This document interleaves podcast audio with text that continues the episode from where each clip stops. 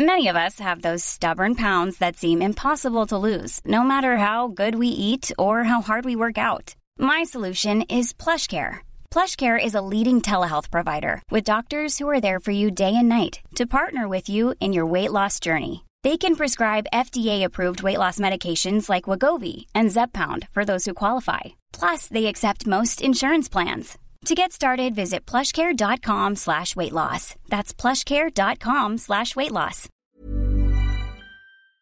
Et bienvenue dans le podcast Culture PSG du lundi 3 mai 2021. Nous sommes à la veille de Manchester City PSG, demi-finale retour de Champions League. On va forcément longuement en parler ce soir, mais on va d'abord débriefer le PSG Lens de samedi, puisque nous avons une course au titre effrénée et que c'était quand même une partie assez, intéressante. Pas mal de, il s'est passé pas mal de choses, donc comme toujours, deux parties. On fera d'abord la Ligue 1, ensuite on se concentrera sur la Champions League. Nous sommes 5 euh, ce soir, mais on est 4 pour l'instant, puisque Omar va nous rejoindre en cours de route. Vous savez pourquoi. On est avec une équipe presque habituelle. Nous avons Mathieu. Bonsoir Mathieu. Voilà, nous avons normalement Simon qui est là. Bonsoir les amis, bonsoir les auditeurs. Et nous avons Victor de première-touche.com que vous avez beaucoup entendu au début du podcast, qui suit un peu moins le PSG maintenant, mais pour un grand match de Ligue des Champions et sachant qu'il a une forte connaissance de l'adversaire, il est parmi nous. Bonsoir Victor. Salut, bonsoir à tous. Voilà, je vois qu'il y a pas mal de monde sur le live, ça fait très plaisir de vous retrouver. On s'excuse pour le retard, on n'arrivait pas à se caler entre nous. Donc voilà pourquoi nous sommes un peu en retard. Mais vous inquiétez pas, vous allez en avoir pour votre argent, ça va durer encore trop longtemps. Et on va faire un tour d'horizon complet des, deux rencontres du soir. Donc on va attaquer sur ce PSG Lens, qui était donc le choc entre le deuxième et le cinquième du championnat, 35e journée de Ligue 1. C'était samedi après-midi à 17h, Parc des Princes vide comme toujours. Euh, victoire 2-1 des Parisiens, donc but de Da Silva Santos Junior Neymar à la 33e sur une interception de Julian Draxler. Euh, de, deuxième but parisien par Marquinhos à la 59e sur un corner du même Neymar. Réduction du score du RC Lens par Ignatius Ganago qui décidément aime beaucoup le PSG puisqu'il avait marqué à l'aller et qu'il avait aussi marqué de mémoire avec l'OGC Nice il y a trois saisons, si je me souviens, deux saisons peut-être, ouais. Fin de la saison 2018-2019, une frappe monstrueuse au premier poteau, assisté par euh, Arnaud Calimundo, une vieille connaissance. Euh, le, match, euh, le score résume à mon sens plutôt bien ce match. Deux équipes qui étaient assez proches l'une de, de l'autre, avec vraiment un, un RC Lens fidèle à sa réputation de la saison, solide, bien organisé, qui n'a pas peur du ballon, euh, qui tente de repartir de l'arrière, bah, ça va leur coûter cher parce que ça va leur coûter le, premier but. Euh, globalement, un PSG qui était avec beaucoup d'absents au, coup d'envoi, il manque quand même euh, bah, Mbappé donc en tribune. il nous manque Verratti qui est sur le banc de touche, Di Maria qui est sur le banc de touche. Donc rien que ça déjà en termes de créativité, ça fait ça fait beaucoup de joueurs en moins. On avait la surprise est peut-être aussi venue un peu de la titularisation pardon de Sarabia plutôt que Icardi ou, ou Moiskin. Euh, bon, ça s'est un peu vu dans le jeu, un PSG pas forcément euh, très très très créatif, euh, mais pour autant je rejoins pas forcément les analyses quand j'ai lu que Lens avait dominé, quand j'ai lu que le PSG avait été en difficulté. Non, je, je suis pas d'accord. Lance a une vague occasion en fin de première mi-temps avec le, duel entre Kalimundo et Navas, mais pour autant le PSG était plutôt en train de gérer sa partie. Euh, ouverture du, score assez logique, puisque avant cette erreur défensive, il y en avait déjà eu deux autres. Euh, on avait eu une, une, superbe remise aussi de Neymar pour Sarabia avec une tête d'une délicatesse incroyable. Donc euh, c'était vraiment euh, une rencontre, je trouve que le PSG avait sa main. Sur live, on me dit que Lens a dominé de la 40e à la 60e. Oh, je sais même, de la 40e à la 45e, je, je suis d'accord. Euh, après, euh, sur la deuxième mi-temps, pareil, je trouve que c'est assez équilibré. Le PSG double la mise, mais c'est pas non plus, ça sort pas de nulle part. Il y a une énorme occasion pour Draxler. Il y a Neymar qui est pas loin de marquer encore en fin de match. Donc, j'avoue que j'ai pas trop compris les commentaires. Lance fait un bon match, hein, je, ne dis pas le contraire, mais euh, je suis pas, j'ai pas trop compris pourquoi on avait parlé d'un PSG dominé. C'était pas un grand PSG, c'est sûr, mais vu les absents, fallait s'y attendre.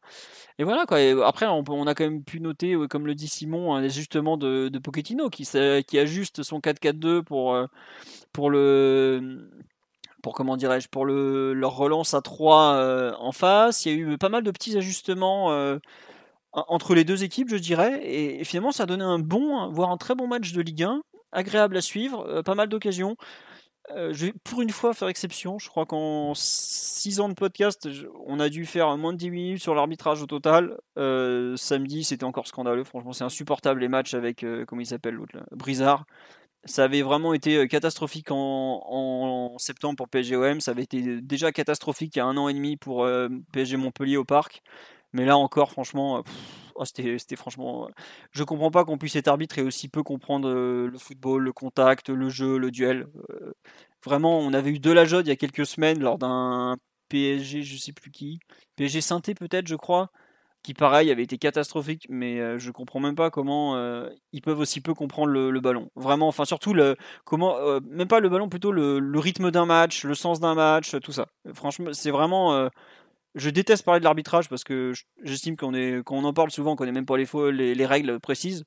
Mais là, ça se voyait des fois, c'était sifflé à contre-temps. Enfin, vraiment une catastrophe. Bon, voilà. Juste, j'aime pas trop en parler parce que je sais que c'est ultra dur d'arbitrer. Mais là, euh, c'est rare que je m'énerve. Vous avez pu le constater. Mais j'étais hors de moi à la fin du match juste à cause de lui. Quoi. Donc, même pour, on dit, même, même pour Lens, l'arbitrage était médiocre. Il y a eu plein de trucs. Qui, enfin, bref.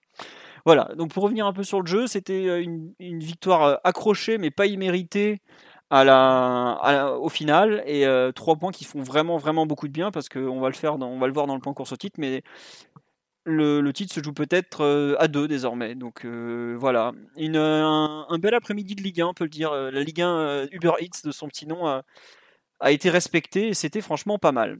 Mathieu, Simon, euh, bon Victor, tu as moins vu le match comme tu nous l'as dit, donc tu préfères ne, pas dire de bêtises, donc tu n'es pas encore mûr pour être consultant télévisuel, je suis désolé.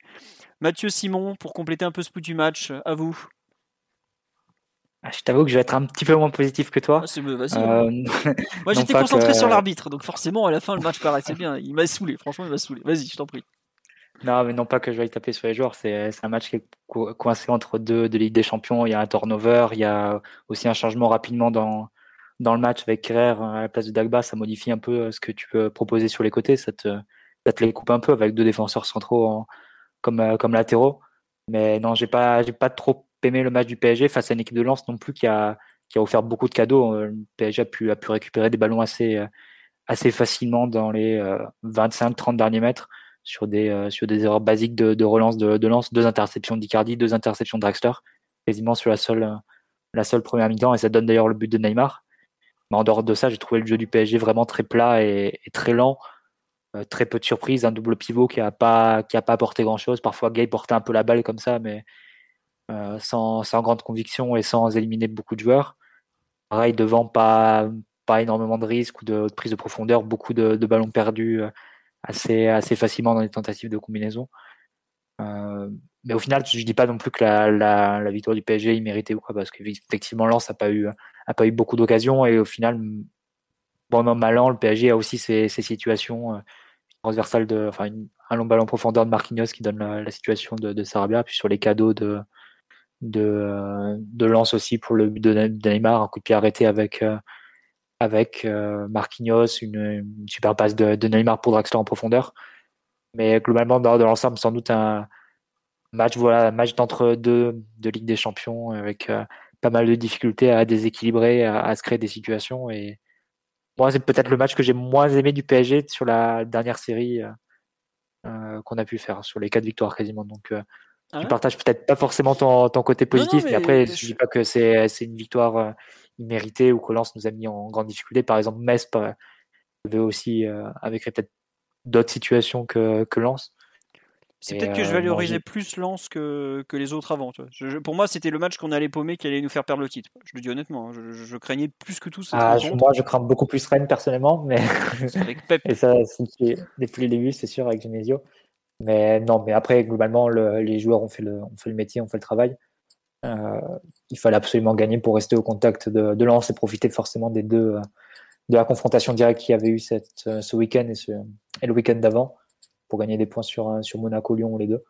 Donc euh, pour ça, le, boulot a été fait. On oubliera peut-être un peu, un peu la manière qui, qui peut se discuter et, on peut se refocaliser sur, sur la suite de la saison. Oui. Alors attends, je vais faire un petit tour sur live parce que on les oublie pas. Il y a beaucoup de, beaucoup de monde. Il y en a qui se plaignent qu'on parle de la Ligue 1. Mais attendez, euh, c'est important le championnat. On peut pas, surtout cette saison où le PSG peut gagner son dixième titre, c'est pas rien.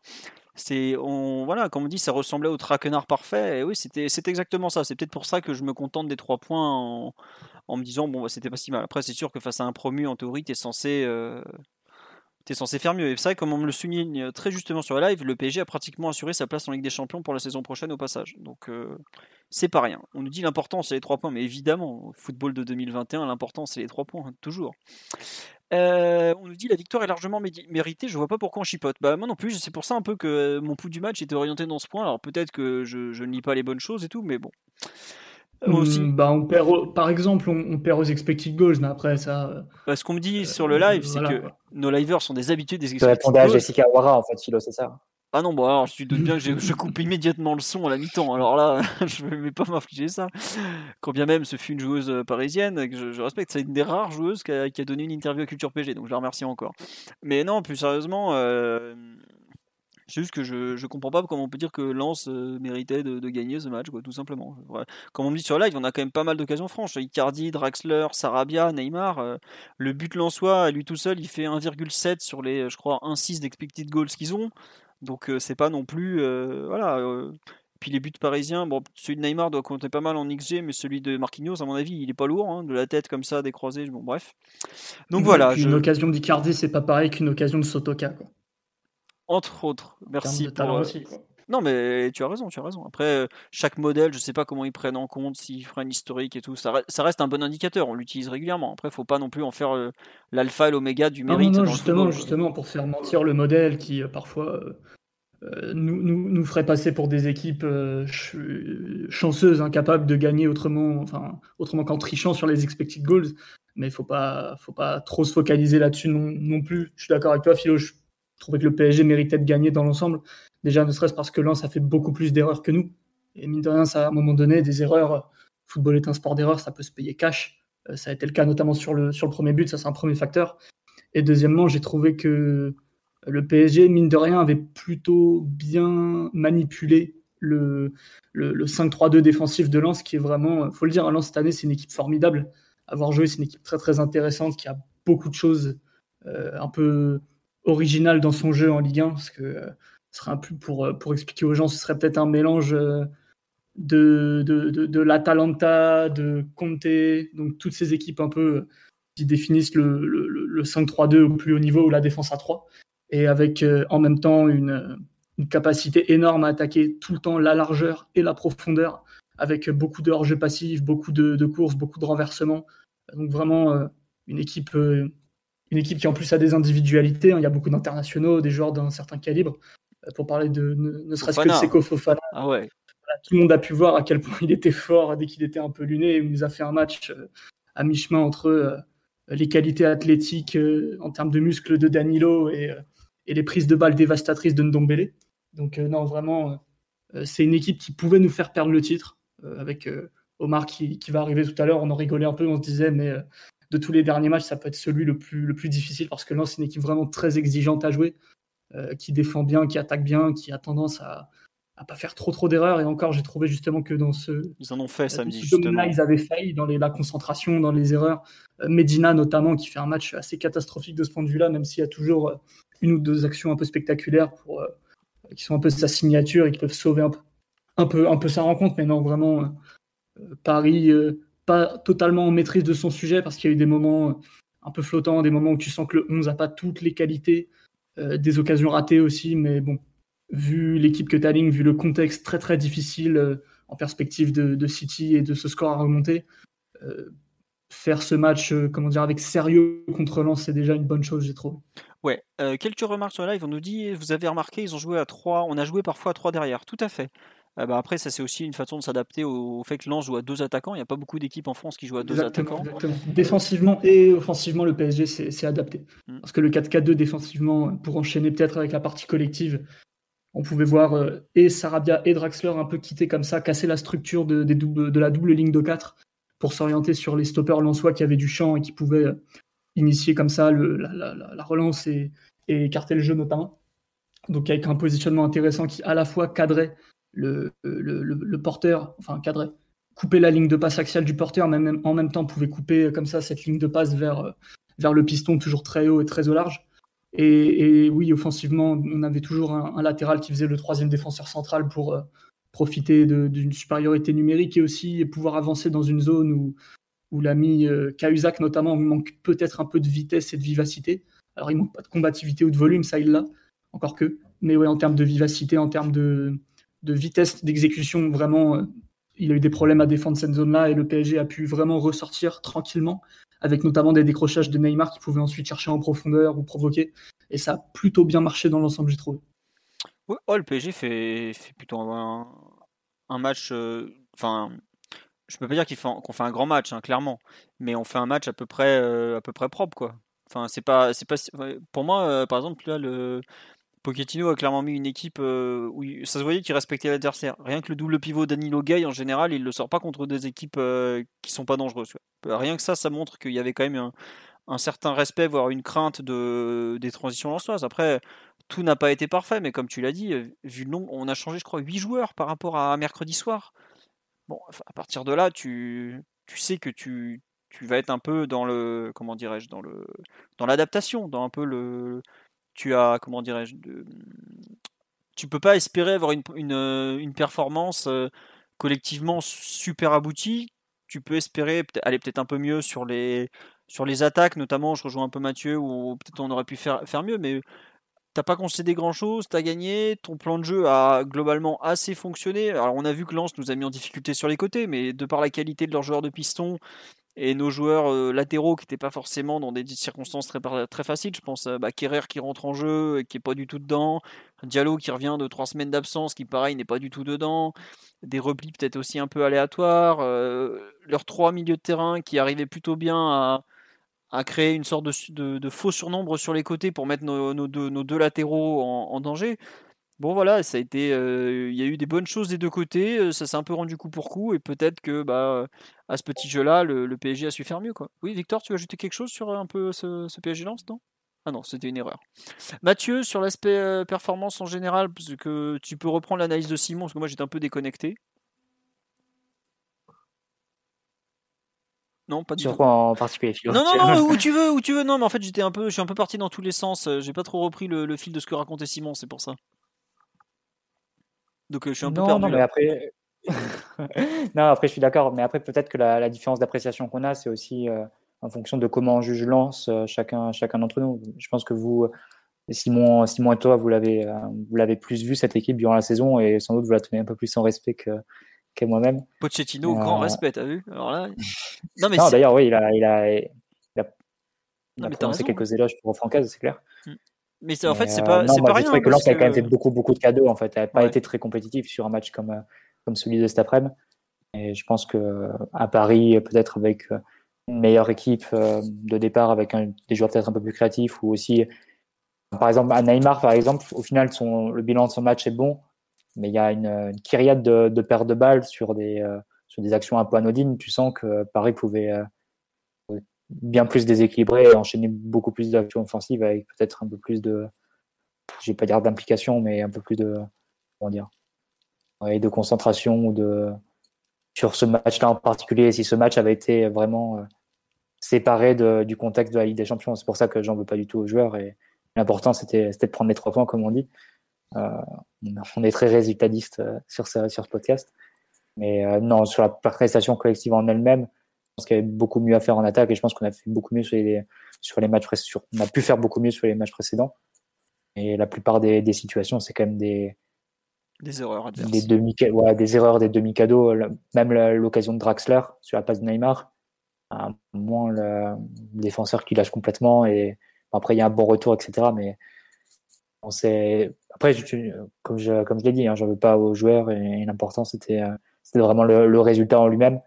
Et sur la prestation en elle-même, et notamment la première mi-temps, la, lenteur, le manque de rythme, les combinaisons dans l'axe qui se terminent souvent par des, par des barres de balles très évitables un peu de tous les joueurs, hein, pas que Neymar, Sarabia évidemment qui a, qui a pas fait un, bon match pour, pour, une nouvelle fois. Euh, tout ça, tout, ça, tout ça combiné fait que non, j'ai pas. Je pense que c'est un match que tu aurais pu rendre beaucoup plus simple avec peut-être un peu plus de précision et de, de qualité. Ouais. Tiens, sur le live, il y a plusieurs personnes qui nous parlent de Kalimwendo, effectivement, qui est donc l'attaquant de 19 ans, parce qu'il est de janvier 2002, qui est prêté par le PSG à Lens. Et une personne qui nous dit c'est étonnant de laisser jouer Kalimwendo contre nous. Alors là, ça revient à la politique générale du club, qui, dans son idée, se dit bah, on va le prêter à un club. Le but, c'est qu'il joue, qu'il engrange le plus d'expérience possible le match le plus comment, dur il peut, comment il peut progresser s'il joue pas contre la meilleure équipe du championnat C'est exactement l'idée du PSG. C'est pour ça que euh, certains ne trouvent pas ça normal, d'autres trouvent ça euh, plutôt une bonne chose dans l'idée de progression individuelle. Après, ce que le PSG n'avait probablement pas imaginé, c'est qu'à la 35e journée, il serait en train de se battre pour les titres en étant euh, derrière une équipe et que jamais tu te, tu te rendrais compte que Kalimundo va peut-être te marquer le, le but qui va te faire paumer le titre. Donc voilà quoi. c'est enfin, vous vous en êtes pas rendu compte parce que Dijon est pas dangereux, mais Dina et Bimbe a joué les deux matchs contre le PSG. Il aurait même pu marquer au parc à un moment où le match était loin d'être gagné, par exemple. Bah là aussi, on, aurait pu se moquer de nous, mais c'est comme ça. C'est voilà, comme dit sur live, ça permet de se tester contre une défense de niveau Ligue des Champions. Oui, et globalement, Kalimundo a eu un temps de jeu assez alternatif cette saison avec Lens, un coup titulaire, un coup remplaçant. Il n'a pas fait un seul match complet en Ligue 1, par exemple c'est très bien qu'il joue contre le PSG. C'est peut-être un, joueur qui, euh, dans quelques semaines, va revenir à Paris, qui aura appris de ce match, qui, enfin, il sera quand même frotté à Marquinhos. Il a réussi à se balader entre Marquinhos et Kirer. C'est quand même, bon, Kirer actuellement, c'est, pas la grande forme, mais Marquinhos, c'est quand même un des, un, si ce n'est le meilleur défenseur central du championnat. Pour sa carrière, c'est génial. À 19 ans, euh, il n'y a pas grand monde qui peut jouer contre Marquinhos, par exemple. Donc euh, voilà. Et, puis en plus, il a pu se montrer un peu il a pu se mettre en évidence. Donc, pour moi, c'est très positif. Après, c'est sûr qu'il a mis le but du 2-2 euh, juste avant de sortir. Je leur dis, bon, on est vraiment les rois des glandus. Quoi. Pour moi, ça fait partie de la formation de jouer comme ça ce genre de match. Et vu, sa rencontre et vu le niveau des remplaçants, je pense au contraire qu'il a peut-être même marqué des points euh, pour la suite. Donc, euh, très bien, très bien. Quoi. Et comme on dit, peut-être que c'est lui qui nous marquera le titre le week-end prochain. Donc euh, voilà. Tiens d'ailleurs, euh, petit point euh, Kalimundo. Bon toi Mathieu, tu l'as peu vu jouer j'imagine. Qu'est-ce que tu en as pensé? T'as bien aimé? T'as pas aimé? Tu as trouvé qu'il a du déchet dans le dernier geste peut-être encore. Ça risque ça s'est un peu vu je trouve. Ouais mais après on juge un, tout jeune joueur. Tu peux pas. C'est ça, 19 ans. C'est vraiment très jeune. Hein. Ouais c'est ça. Et tu peux pas tout, tout, juger sur ce match. C'est un match qui sert pour sa pour sa progression et pour sa courbe. c'est forcément des matchs dont tu tires des, des enseignements. Tu vois tu vois là où tu as été en difficulté, là où tu as pu exister, là où as, tu dois encore gagner en, volume, en épaisseur. Moi, je trouve que c'est un joueur qui se déplace bien, qui, qui bouge bien sur le front d'attaque euh, et qui, qui, arrive à se créer des situations euh, par, par ses déplacements, par son mouvement. Et je trouve qu'on a déjà vu des qualités quand il a pu, quand il a pu jouer face, euh, avec nous, mm. au tout début de saison. Donc, non, c'est intéressant. Après, peut-être que je ne sais pas l'inclure directement dans la rotation du PSG si c'est la question. C'est indirectement la question. encore d'une Ouais. Peut-être qu'il a encore besoin d'une autre année dans, dans l'élite pour, euh, pour se parfaire encore. Parce que c'est un joueur qui a été un peu entre le banc et le, et le terrain entre euh, mm. cette saison à, Lens. Il n'a pas toujours été titulaire, il me semble. Non, non, non. Il, peut-être encore un, il joue tous les matchs. D'un step encore. Pour... Globalement, ah, il joue tous les matchs pratiquement, mais il n'est pas tout. Il, pas il fait, voilà, il fait pas toujours titulaire. Il rentre à chaque fois. Euh mais par contre, euh, forcément, un Lance, Lance a quand même 4 euh, attaquants euh, et demi même. Bah, t'as Sotoka, Ganago, Kalimwendo, Banza et parfois Kakuta joue dans la ligne d'attaque. Donc ils sont 5 pour deux places, enfin 4 et demi parce que Kakuta joue régulièrement en retrait un peu, un peu plus ou moins devant, voilà. forcément, il a et puis faut pas oublier qu'il est qu'il est prêté seulement. Alors c'est toujours particulier le statut des joueurs prêtés. Moi, franchement, je trouve qu'il fait une excellente première saison. Ses qualités de déplacement, j'en ai jamais douté. Euh, c'est un joueur qui a vraiment du talent, mais en revanche, je n'imaginais pas qu'il euh, qu'il serait en mesure de, peser autant sur une défense. Sur live, on me dit c'est pas normal qu'il existe autant face à Marquinhos et Kimpembe. Bah, c'est pas normal, je suis d'accord dans le fond, mais je trouve que c'est au contraire, c'est vraiment très très bien pour le joueur. Et comme on dit, il a de la puissance, il n'est pas à avoir d'effort. C'est sûr que il a, très, il a très bien su exploiter euh, ses, points forts jusque-là. Maintenant, il faut, voir s'il est en mesure de, s'affiner face au but, notamment. Parce que je pense à la, il y a une ou deux occasions, euh, s'il a un peu plus de, de comment dirais-je, de, de jugeote, de, de sang-froid, d'expérience aussi, tout simplement, euh, il peut marquer. Et oui, il y a aussi Corentin Jean en attaque euh, dans, les joueurs que j'ai pas cités. On me dit, bah, Simon, tu me dis décisif 10 fois en 25 participations, sachant qu'il a pas fait beaucoup de matchs complets. Non, c'est bien, il fait, il fait une vraie bonne saison dans l'élite. Bah, toi, je sais pas ce que tu en as pensé. 7 buts et 3 passes D, c'est positif. 7 buts, 3 passes D en, en, 1000 minutes en gros. Et il avait joué qu'un seul match avec le PG, il avait joué le match aller contre Lens. Donc euh, voilà. Et ton avis sur sa rencontre et un peu sa saison en général, vu qu'on va faire un petit point Calimundo pendant qu'on y est, c'est peut-être la dernière fois qu'on a l'occasion de parler de lui cette saison dans le podcast, donc vas-y. Bah, la saison de Calimundo, euh, c'est du positif. Hein. Il, joue, il joue dans une très bonne équipe. Il joue dans une attaque à deux où forcément la répartition des tâches peut-être lui permet aussi de mieux se mettre en valeur et, de ne pas devoir assumer euh, toutes les responsabilités d'un attaquant de pointe d'une attaque à 3 par exemple. Ça, c'est positif aussi. Et forcément, Lens a toujours dans l'idée d'attaquer et la largeur et la profondeur. Et quand tu es un attaquant aussi tonique, avec comme ça le, goût de l'espace, de la rupture et une, vraie capacité à multiplier les, appels intéressants en diagonale notamment, euh, il, a, il a eu son rôle à jouer, il a été bon et, j'ai trouvé la gestion de, de plutôt intelligente dans l'ensemble parce que Certes, euh, c'est un attaquant, un jeune attaquant du PSG, mais je ne pense pas non plus qu'il fallait en faire un titulaire indiscutable en Ligue 1 dans une équipe qui a des ambitions, euh, ni le, lui faire jouer très très peu de, matchs de minutes. Donc euh, voilà, ça a été un peu fluctuant selon les besoins de l'équipe, selon son état de forme, j'imagine aussi. Surtout que tu l'as rappelé, il y a beaucoup de, concurrence, sachant que tu as deux ou trois postes offensifs et tu as six joueurs pour tous les occuper, vu que tu as Sotoka, Jean, Panza, T'as même euh, Seko Fofana des fois qui joue numéro 10. Donc euh, non, il y a vraiment, vraiment une, une, belle concurrence et il a fait une saison très intéressante. Et pour avoir beaucoup vu Lens cette année, j'ai même essayé de me faire accréditer par le, TSS pour aller le voir une fois, sans succès. Eh Mais ouais, non, une, bonne saison de sa part dans une très bonne équipe et euh, peut-être, enfin on l'a pas dit, mais peut-être même reprêter encore un an là-bas, ce serait pas inintéressant pour tout le monde. Ouais, alors, euh, ouais, non, t'as raison, t'as raison. Euh, sur là, ils me dit je préfère Keane. Ah bah oui, évidemment. Moïse, il a, il a deux ans de, deux ans et demi de, de plus. Il a, il a plus de références. en plus. Voilà, c'est pas mais un an et demi de plus, je pense que je crois qu'il est de, bah non, deux ans. Puis il me semble qu'il y en a un qui est de février 2000 et l'autre de janvier 2002, ou un truc dans le genre. Mais bref, oui, Moïse, il a un peu plus de bouteilles. Mais on parle d'un international italien qui va faire l'Euro, qui a, qui a, marqué 15 euh, buts cette saison. Qui joue à la Juve à 17 ans. Voilà, non, non, c'est pas tout le monde n'a pas la précocité de Moïse Keane. Hein. Ça, c'est évident. C'est Keane, en termes de précocité, il se rapproche plus de, Mbappé que de Kalimundo, par exemple. C'est vraiment, et je pèse mes mots, hein, donc il faut, vraiment bien mesurer. Euh, déjà, jouer en Ligue 1, être euh, pratiquement toutes les semaines sur le terrain à 19 ans, enfin être en génération 2002, il n'y en a pas beaucoup. Hein. Même, par exemple, un club comme euh, un joueur comme Aouchiche qui a, qui a été acheté par enfin pas acheté, qui a, signé à Saint-Etienne, qui a fait un gros investissement financier sur lui, donc a intérêt à le faire jouer, il joue moins que Kalimundo par exemple, pour vous donner un peu un ordre d'idée. Euh, sur l'idée de. On me demande est-ce qu'il y a un prêt avec option et qu'il y a une option d'achat dans le prêt Kimido. Il y a une option d'achat qui est d'un montant d'entre 8 et 10 euh, millions d'euros, si je me souviens bien.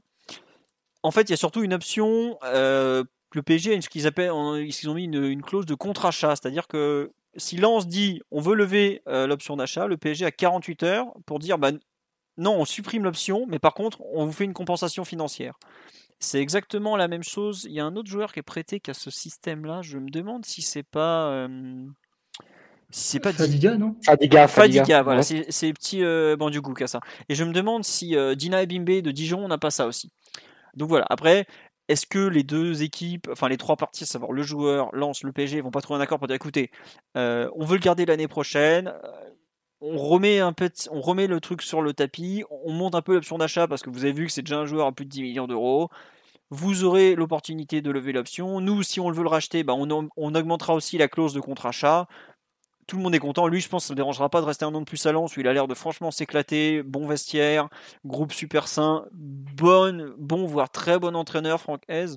Je pense que tout le monde a, tout à y gagner. Oui, il y a des fadigas qui tombent de partout sur la live. J'ai besoin d'argent dès cet été, hein, Philo. C'est ça. C'est un peu la question aussi. Après, est-ce que Lens sera en mesure de sortir 8 à 10 millions comme ça, sachant qu'ils ont déjà beaucoup investi l'été dernier, qu'ils n'ont pas fait rentrer un seul, un, seul euro de l'année avec euh, Bollard, qui est quand même une grosse source de revenus pour eux?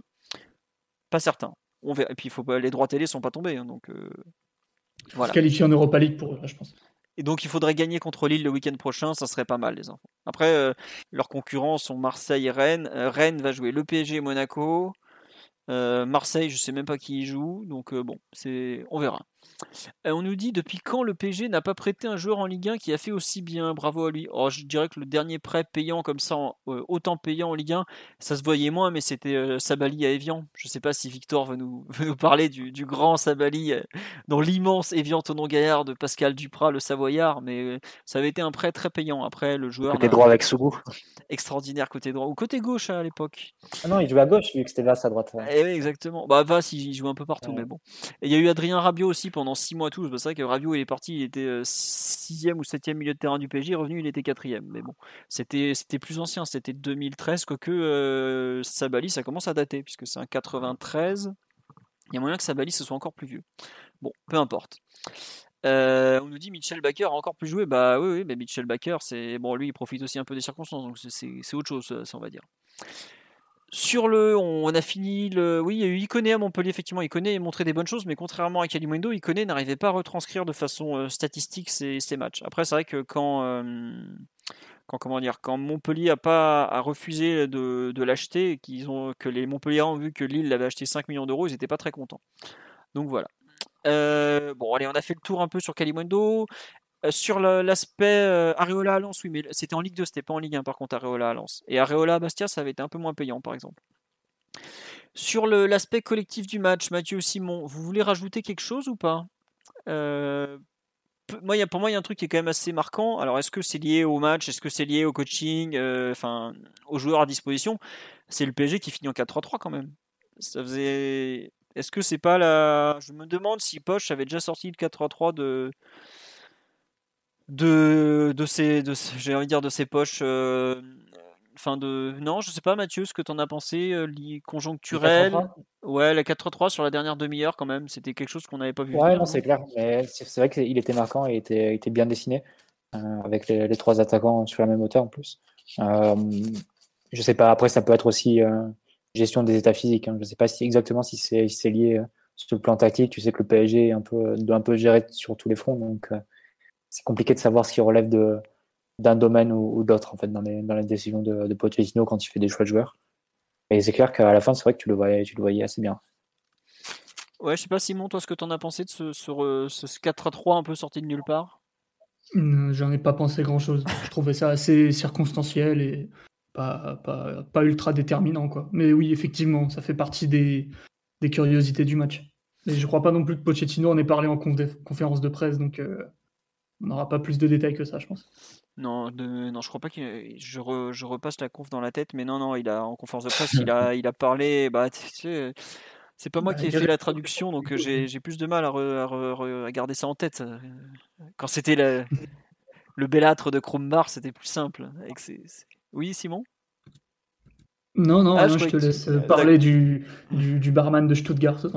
le barman de Stuttgart, je, je, faisais les transcripts, je les avais plus en tête, les conférences de presse là, avec euh, notre ami euh, Pochettino, euh, l'argentin, qui parle espagnol. Je, dois déléguer cette, tâche à mes fidèles Arthur et Fouzia, voilà, que je salue d'ailleurs. non, sur le sur l'aspect collectif, on a fait le tour globalement. Il n'y a pas non plus 10 000 trucs à dire petit tour sur les individualités, puis on va assez vite basculer sur l'autre euh, l'autre match. Euh, quel, de quel joueur vous souhaitez euh, parler peut-être, messieurs, pour le, pour le match de, de samedi? Est-ce qu'il y en a un en particulier que vous voulez retenir? Côté parisien, en positif, il y a Neymar et Draxler, et en négatif, Sarabia et le retour un peu manqué de Diallo. Je ne sais pas sur, sur quoi vous voulez insister? Moi, j'aurais parlé, je voulais aussi parler peut-être un peu de, Danilo, mais bon. Non, euh, je suis d'accord avec toi. Le, très bon match de Neymar. Euh, on qu'est-ce que tu en as pensé? Qu'est-ce que, est-ce que tu as eu l'impression que moi de voir un, regain de forme de notre ami Neymar? Sur certaines actions, oui. Par exemple, quand il prend le ballon euh, excentré côté gauche, qui commence à dribbler pas mal de joueurs et que du coup ça, et il finit l'action à la surface et il se fait reprendre par un tacle. Là, tu vois qu'il a, a du tranchant. Par contre notamment sur tout le début de match. Énormément de, de pertes de balles un peu dans l'avancité comme ça dans l'axe. Il me semble un peu, euh, un peu facile. Après, c'est vrai que c'est un joueur qui doit se, qui doit se gérer. Il sait que le match important, c'est mercredi. Et quand tu fais le compte, euh, à la fin, toutes les, toutes les situations, toutes les occasions du, du match, c'est pour lui. Donc, euh, pareil, pas, pas lui jeter la pierre pour, pour ça. Mais voilà, je ne je saurais pas trop comment. Je crois qu'au final, il est à 35-40 pertes de balles hein, sur le match. Donc c'est un volume qui est, qui est, conséquent. Après, ouais, ça. Après il, a, il a tellement touché. Et je te dis, le, le début de match, tous ses premiers ballons, il, est, il les perd quasiment. Enfin, les, les 10, les 15, 20 premières minutes, c'est assez, c'est assez marquant. Mais après, il est, il est sur toutes les actions décisives et il est sur des actions décisives et esthétiquement très belles. Euh, comme tu l'as dit, la passe qu'il fait de la tête sur, la, sur le verto de Marquinhos pour, euh, pour Sarabia, la passe en, avec le pied en rupture pour, euh, pour Draxler, magnifique aussi. Il a retrouvé un peu le pied chaud sur coup de pied arrêté aussi. Il trouve Danilo sur, sur un coup franc excentré, il trouve Marquinhos sur le bus. il trouve le poteau, sur, un, sur un coup franc direct. Ça faisait, ouais, ça, ça faisait longtemps qu'il avait, qu'il n'avait pas été aussi précis sur, sur ses coups de pied arrêtés. Donc, je dirais un match meilleur que, que celui qu'il a fait face à Metz. Mais évidemment, tu attends encore le, vrai Neymar sur un, sur un, match comme celui de demain. Et, mais il a fait le travail pour, pour qu'on puisse assurer la victoire sur le match de, samedi, ce qui était le plus important. Ouais, on nous dit il reprend du rythme, il se réétoffe, c'était du sparring partner. Oh, ils l'ont bien secoué pour des sparring partners. En général, tu évites de tabasser le mec. Ah oui, c'est vrai qu'on est obligé de parler un peu de, de l'arbitrage qu'il a subi. Et ça, c'est. Après, heureusement qu'il n'est pas blessé parce que là, ça aurait vraiment été très problématique pour euh, Jérôme Il n'y a pas d'agression, mais c'est juste qu'il y a des fautes sur lui qui sont pas sifflées et ça, c'est. Non, la, la, euh, dernière, elle est scandaleuse. Enfin, enfin, il y a des fois, t'es le mec. enfin, les quand il se fait balancer, euh, balancer aussi sur le, long de la ligne de touche. Oui, oui, oui, en plus. c'est pas, pas, sifflé. J'ai l'impression que, grosso modo, il y avait le, bénéfice du doute qui allait toujours pour le défenseur hein, face à lui. Et ça, c'est. Au moins, il n'a pas, il a pas disjoncté, il n'a pas comme face à, comme face à Lille par exemple. Euh. Ah, j'ai envie de te dire, vu l'arbitre de demain, ça le prépare un peu quand même. c'est vrai qu'il a, on a quelques aussi avec lui. Ce qui est bien, c'est qu'il il s'en cache pas, tu vois. Au moins c'est transparent, donc euh, il sait à quoi s'en tenir. Mais c'est vrai que c'était un peu surprenant hein, sur ce sur ce match de, de, voir un peu sur certaines situations, mais au moins ouais, il n'a pas il a pas réagi, il n'a pas pas monté dans les tours au, au détriment de l'équipe, donc euh, bon c'est bien pour lui et il s'en sort, il s'en sort indemne physiquement. On nous demande, tiens, une question bah, pour Simon ou, Mathieu. Est-ce que vous trouvez pas qu'il demande maintenant énormément le ballon dans la profondeur, la Mineille moi, ça me pas... pas exagéré non plus. Non, non, mais je veux dire, peut-être plus qu'avant, plus de, profondeur que ces derniers temps, peut-être, ouais. Euh, euh, peut-être un Oui, Victor, vas-y, tiens, t'as pas entendu. Vas-y, n'hésite pas, toi, t'as pas le même œil que nous, donc n'hésite pas, vas-y. Non, non, on a tous les mêmes yeux, mais euh, sur cet aspect, ça, je suis très d'accord avec ça. On entend souvent dire que Mbappé euh, joue comme Neymar. Je trouve que c'est plutôt l'inverse. Et euh, l'exemple le plus marquant, c'est quand même le but d'Mbappé contre le Bayern, l'ouverture du score, où Di Maria le trouve dans l'espace. D'accord. Non, mais c'est en fait, je dis que t'as pas le même œil que nous parce que tu vois pas tous les matchs, contrairement à nous. Et c'est marrant que tu effectivement tu, tu dises qu'il euh, n'hésite pas à attaquer l'espace en gros quoi. Alors que c'est, on l'a beaucoup vu demander le ballon dans les pieds à certaines époques et là tu trouves que de nous, il y a une vraie attaque de l'espace de sa part quoi. En règle générale. Et bon, après parfois on pourrait presque dire que c'est un problème, mais on pourrait y revenir plus tard. D'accord. Euh, je, ne m'attendais pas à ça de ta part, mais je vois que tu, tu maîtrises toujours aussi bien le contre-pied de, de l'analyse. Euh, on nous dit moins de dribble aussi peut-être. Bon ça, attendez le, match d'après pour dire ça. C'est souvent ça le problème. Euh, on nous dit la meilleure sanction du match de Neymar, c'est qu'à la fin, c'est le premier à dire il reste 5 minutes, on pose le pied sur le ballon et il sort. Après, euh, bon, peut-être aussi qu'il sort parce que Pochettino a pas envie qu'il se fasse massacrer dans les dernières secondes. Hein, donc, faut pas. Il y a peut-être aussi de la gestion sur par rapport aux joueurs et il a quand même pas mal joué dernièrement, mais pour lancer un peu ce que je disais tout à l'heure, je, trouve que je j'avais pas du tout aimé ces matchs contre Angers, malgré euh, une ou deux jolies actions. Euh, contre City, j'avais pas trouvé aussi catastrophique que ça, mais contre euh, c'était quoi le avant City, Metz par exemple, Metz j'avais trouvé vraiment alors catastrophique et j'avais l'impression qu'il était en plein contre-coup de, de, son retour de blessure. Et là, ce que je vois samedi, ça me, ça me rassure. je trouve un joueur qui a déjà qui, reste, arrive à garder ses nerfs. Ça déjà c'est une très bonne chose parce qu'on l'a vu que c'est pas tout le temps le cas. Euh, en fait, c'est ça qui est paradoxal avec Neymar, c'est je trouve que il est peut-être plus intéressant et plus intelligent quand il sait garder ses nerfs, quand il sait qu'il va être suspendu au prochain avertissement. Parce que là, il montre une vraie maîtrise des événements. On l'a vu en Ligue des Champions contre le Bayern. Il prend pas un jaune parce qu'il sait qu'au prochain carton, c'est suspension. Là, c'est pareil, il le sait qu'il a une épée euh, de Damoclès qui traîne euh, au-dessus de sa tête et il arrive à bien gérer ces choses au final. Et quand il reste dans le match, il s'énerve pas. À ce moment-là, je trouve qu'il a presque le côté un peu le, la, comment dire, la, la, sagesse de Messi qui se fait savater depuis bientôt 20 ans et qui ne, ne répond jamais. Il est presque comme ça dans ces cas-là, et c'est vraiment bien. Après, je trouve que physiquement, le fait qu'il ait enchaîné euh, me, plaît beaucoup. J'espère qu'il ne sera pas euh, épuisé non plus, parce qu'on sait qu'à force d'enchaîner les matchs, pour certains joueurs, ça peut être compliqué. Mais ça me semble plutôt être une, bonne chose de l'avoir vu faire 90 minutes de, de belles factures. Euh, J'avoue, comme tu l'as dit Mathieu, le fait qu'il retrouve de la pâte chaude un peu sur coup de pied arrêté est quelque chose qui, tombe vraiment à point parce que bah, le dernier coup franc direct qu'il a mis, ça doit remonter à un an et demi ou presque. Je me demande si ça remonte pas à un, un an et demi pile aujourd'hui. parce que C'est Montpellier, non? Oui, c'est et Montpellier, je crois que c'est le 3 décembre 2019. Donc euh, voilà. Ouais. Euh, Après, le, le, but de Marquinhos contre le Bayern, on peut dire que c'est un coup de génie de Neymar sur coup de pied arrêté qui fait la différence quand même. Parce que c'est un, un corner. Tout à fait. Mais c'est vrai que sur corner dernièrement, euh, c'était bah, non c'est Di Maria mercredi dernier. Et c'est surtout sur coup franc que ouais, sur coup franc c'était catastrophique. Très, très, au-dessus. Contre Angers notamment. Euh, oui, vas-y. Et même mercredi dernier, c'est Di Maria, mais juste avant, il y a, y a Neymar qui fait un peu une, différence tout seul, qui va, trans, qui va transformer un corner en corner. Mais à un moment où c'est au moment où Paris s'installe dans le camp de, de City, quand même grâce à ce corner. Tout à fait. Et il y a aussi. Euh... Et il y a aussi une tête sur la tête de Paredes, c'est Neymar qui tire le corner aussi de mémoire. il tire tous les corners à gauche, je pense, et Di Maria à droite. Ouais, c'est ça. Oh, des fois, il les joue vite aussi, donc on peut même pas dire qu'il les tire, mais euh, voilà.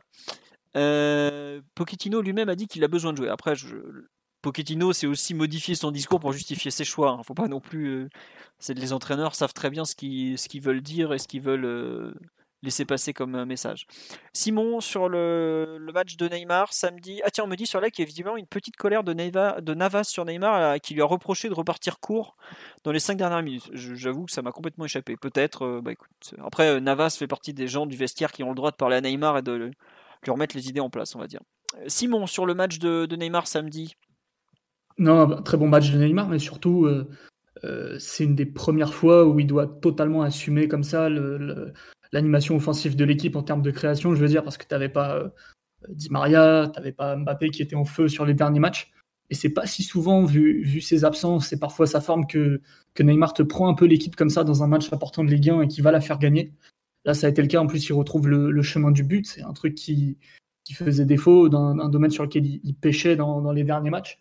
Donc, euh, non, vraiment, euh, je, rejoins vos, vos, analyses, vos explications bon match de Neymar, qui a, assumé son rang, qui a montré de la maturité dans, la gestion des événements et, qui a l'air de retrouver un petit peu, un peu de jus, un peu de tranchant avant, avant le match de City où euh, là encore les, là encore, les responsabilités seront euh, euh, vraiment, vraiment très importantes. Quoi. Ah bah, elles sont énormes. Hein. Surtout si, enfin on va en parler après, mais s'il n'y a pas en plus Mbappé, bon, le monsieur va être un peu attendu, comme on dit. Omar, qui vient d'arriver. Bonsoir Omar, comment vas-tu? Ça va très très bien et vous Ça va bien, tu, tu as le bonjour de certaines personnes, même de tout le monde sur la. On est très content de t'avoir. Euh, Apparemment, content d'être là. Voilà, le, comme je te disais, on a déjà parlé du match de Kalimwendo, donc euh, on va pas revenir sur, sur Arnaud et on a déjà dit tout le bien qu'on pensait du RC Lens, même Mathieu, enfin moins Mathieu comme tu t'en doutes. Euh, le match de Neymar, qu'est-ce que tu en as pensé de ton côté? Tu... Très très bon match. Un match du standard de, de Neymar. C'est pas une, performance dantesque non plus, mais je pense que c'est le, minimum que tu puisses attendre d'un joueur de cette trempe face au, peu d'inspiration offensive qu'avaient les joueurs qui l'ont accompagné dans le 11 de samedi. Effectivement, lui, c'est d'une part pas caché, a eu un niveau de décision dans les 30 derniers mètres qui était bien plus important que, que lors de ses dernières sorties, où ça a souvent pêché un peu. Il y a souvent eu beaucoup de, de maestria et de magie dans ses, dans ses choix dans la zone intermédiaire et un peu moins, un peu moins de réussite dans la surface. Là, il a pu mêler les deux.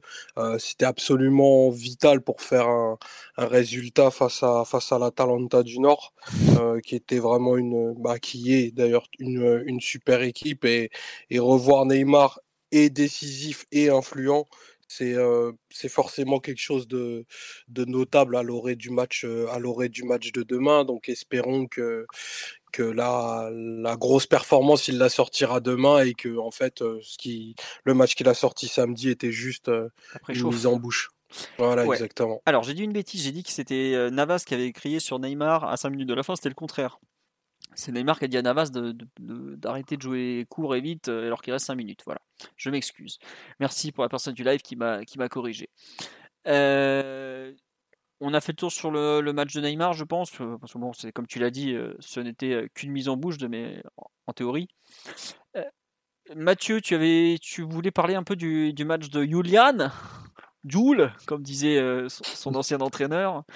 Euh, vas-y, je t'en prie, parce que Draxler nous a quand même fait trois postes en un match. Donc alors, on le sait, mais ça, ça reste toujours une, euh, quelque chose qui me fait rire. Hein. c'est quand même un joueur de, talent, et puis bah, des fois, dans les matchs, c'est comme ça, il se fait un peu balader. Enfin, c'est juste. Après, après, jouer derrière l'attaquant, que ce soit dans l'axe à gauche ou à droite, ça, ça va. C'est un, des postes qu'il peut, peut occuper pas quand il joue au relayeur ou les, les fois où il a joué aussi dans un double pivot. C'était peut-être plus, plus difficile pour lui. Mais euh, non, un beau match de, sa part, surtout sur le plan technique. Euh, on regrettera peut-être l'occasion qui, où il enchaîne peut-être pas assez vite sur la, passe de Neymar, ou plutôt peut-être qu'il peut tenter de crocher à ce moment-là. Je sais pas si c'est réalisable sur le plan technique, mais peut-être pour lui quand même.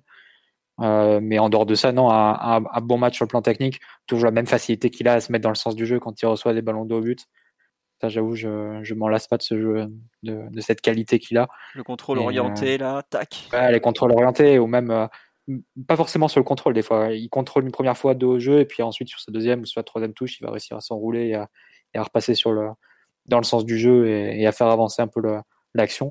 Pas toujours pour, euh, pour créer des décalages ou de, façon très déséquilibrante, on va dire. Mais, mais dans le sens du jeu, en gardant la possession et en permettant à l'équipe de, de garder la balle. Euh, pareil, je trouve que la, la, façon qu'il a avec Neymar de, s'échanger un peu les postes, on l'a vu sur plusieurs matchs, pas, pas, forcément seulement euh, ceux du Bayern, mais aussi en coupe face à Angers, euh, où les deux avaient joué ensemble. là, pareil, cet, cet après-midi, le samedi, la façon qu'ils ont d'échanger un peu, de passer quand l'un va à gauche, l'autre va, au centre, quand, Neymar va chercher un peu d'espace sur le côté, Drexler prend, prend un peu sa place dans l'axe trouve qu'il y a des, une synergie qui, est intéressante. Euh, et puis, euh, et puis aussi sur le plan défensif, euh, pareil, il y a deux trois interventions dans, dans le match, dont une qui, qui offre le premier but. toujours dans son style, c'est l'une de ses forces. On, l'avait dit que très vite, quand il avait commencé à jouer des matchs sous Emery en, relayeur, c'est une qualité qu'il a, la capacité à, à, lire un peu les actions sur le plan défensif et à faire des interceptions. Et bah là, ça nous donne le, le premier but, mais il y en aurait pu en avoir une autre ou deux Pareil, il fait des interventions dans les 30 derniers mètres. Donc, euh, non, globalement, un bon match de sa part et, je pense aussi un match qui lui ouvre les portes de, du 11 de départ pour demain.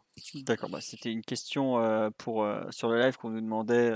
Est-ce que vous pensez que ça, sera titulaire demain? Pour toi, Mathieu, ça sera titulaire. En tout cas, ça fait partie des joueurs qui sont bien, passés, bien placés pardon, pour l'être. On nous dit le joueur de conduction par excellence, bon Julian. oui, oui, il y a un peu de ça. bon, euh, je sais pas Simon ou, Omar qui est pour la prolongation de 4 ans. De... Ils sont moins positifs que moi vu qu'ils aiment moins le joueur, je pense. euh, je sais pas Simon, euh, toi qui es. Euh, ouais, mais j'ai bien aimé son match, mais euh, il y a deux, deux choses j'ai trouvé.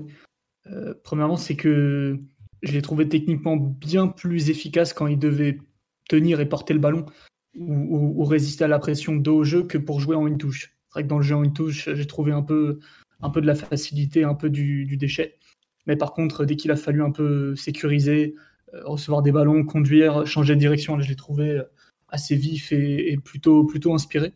Euh, surtout dans un milieu de terrain où parfois il fallait soulager un peu techniquement Danilo et Gay qui ont chacun leurs leur limites. Donc ouais, il y a eu des actions un peu limite un peu dans le style du, Verratti actuel, hein, vu que Verratti joue euh, soit très haut, soit très excentré maintenant. Et Draxler s'est un peu, un peu distingué dans, ce domaine. Il aura pu marquer aussi sur euh, une ou deux situations, dont une assez franche en, deuxième mi-temps, où, elle n'est pas facile, hein, mais elle est franche, parce que le contrôle qu'il doit assumer est vraiment, vraiment compliqué et Medina revient bien.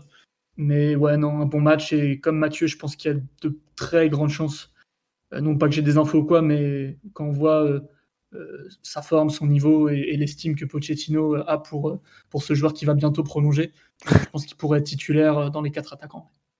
J'aime bien, c'est que tu balances dans une phrase avant. J'ai pas d'infos, mais, mais, il va bientôt prolonger. C'est formidable. tu, es un insider qui s'ignore, Simon, je, te l'assure. Tu as, tu as la méthodologie qui est totalement au point là. Euh, sur là, il y a des gens qui disent mais euh, Neymar n'a pas fait un mauvais match, mais personne dit qu'il a fait un mauvais match. Au contraire, tout le monde dit qu'il en a fait un bon, donc il euh, n'y a pas de souci. Hein. Il y, a des fans de la prolongation de, de Draxler, effectivement. on parle de ces changements de rythme sur trois touches et de ces belles histoires où il est à la rue et il renaît de ses cendres. Ça, en plus, c'est bien pour les journalistes, ça fait des histoires faciles à raconter. Mais bon, Draxler est quand même pas un, grand bavard. Euh, sur le. Attendez, j'avais vu une autre remarque sur le.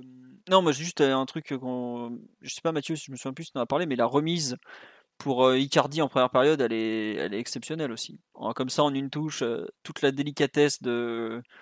Bah, du, toucher de balle de Draxler, c'est formidable. On nous dit son dilettantisme nous frustre. Bah, c'est l'histoire de sa carrière, ça, le, dilettantisme de, Julian Draxler. Après, sa, technique, tout le monde sait qu'elle est exceptionnelle. Il y a, même au PSG, certains le, diront que c'est dans le top 3, top 4 du, club, facile. Donc, euh, c'est comme ça, c'est Draxler. C'est un package un peu, un peu particulier, mais Pochettino a l'air de vouloir compter sur lui. On lui a proposé de prolonger d'un an de plus. En lui baissant son salaire, je suis pas sûr que ça va beaucoup l'intéresser, parce que c'est quand même un truc qui compte pour un footballeur, faut quand même pas le nier.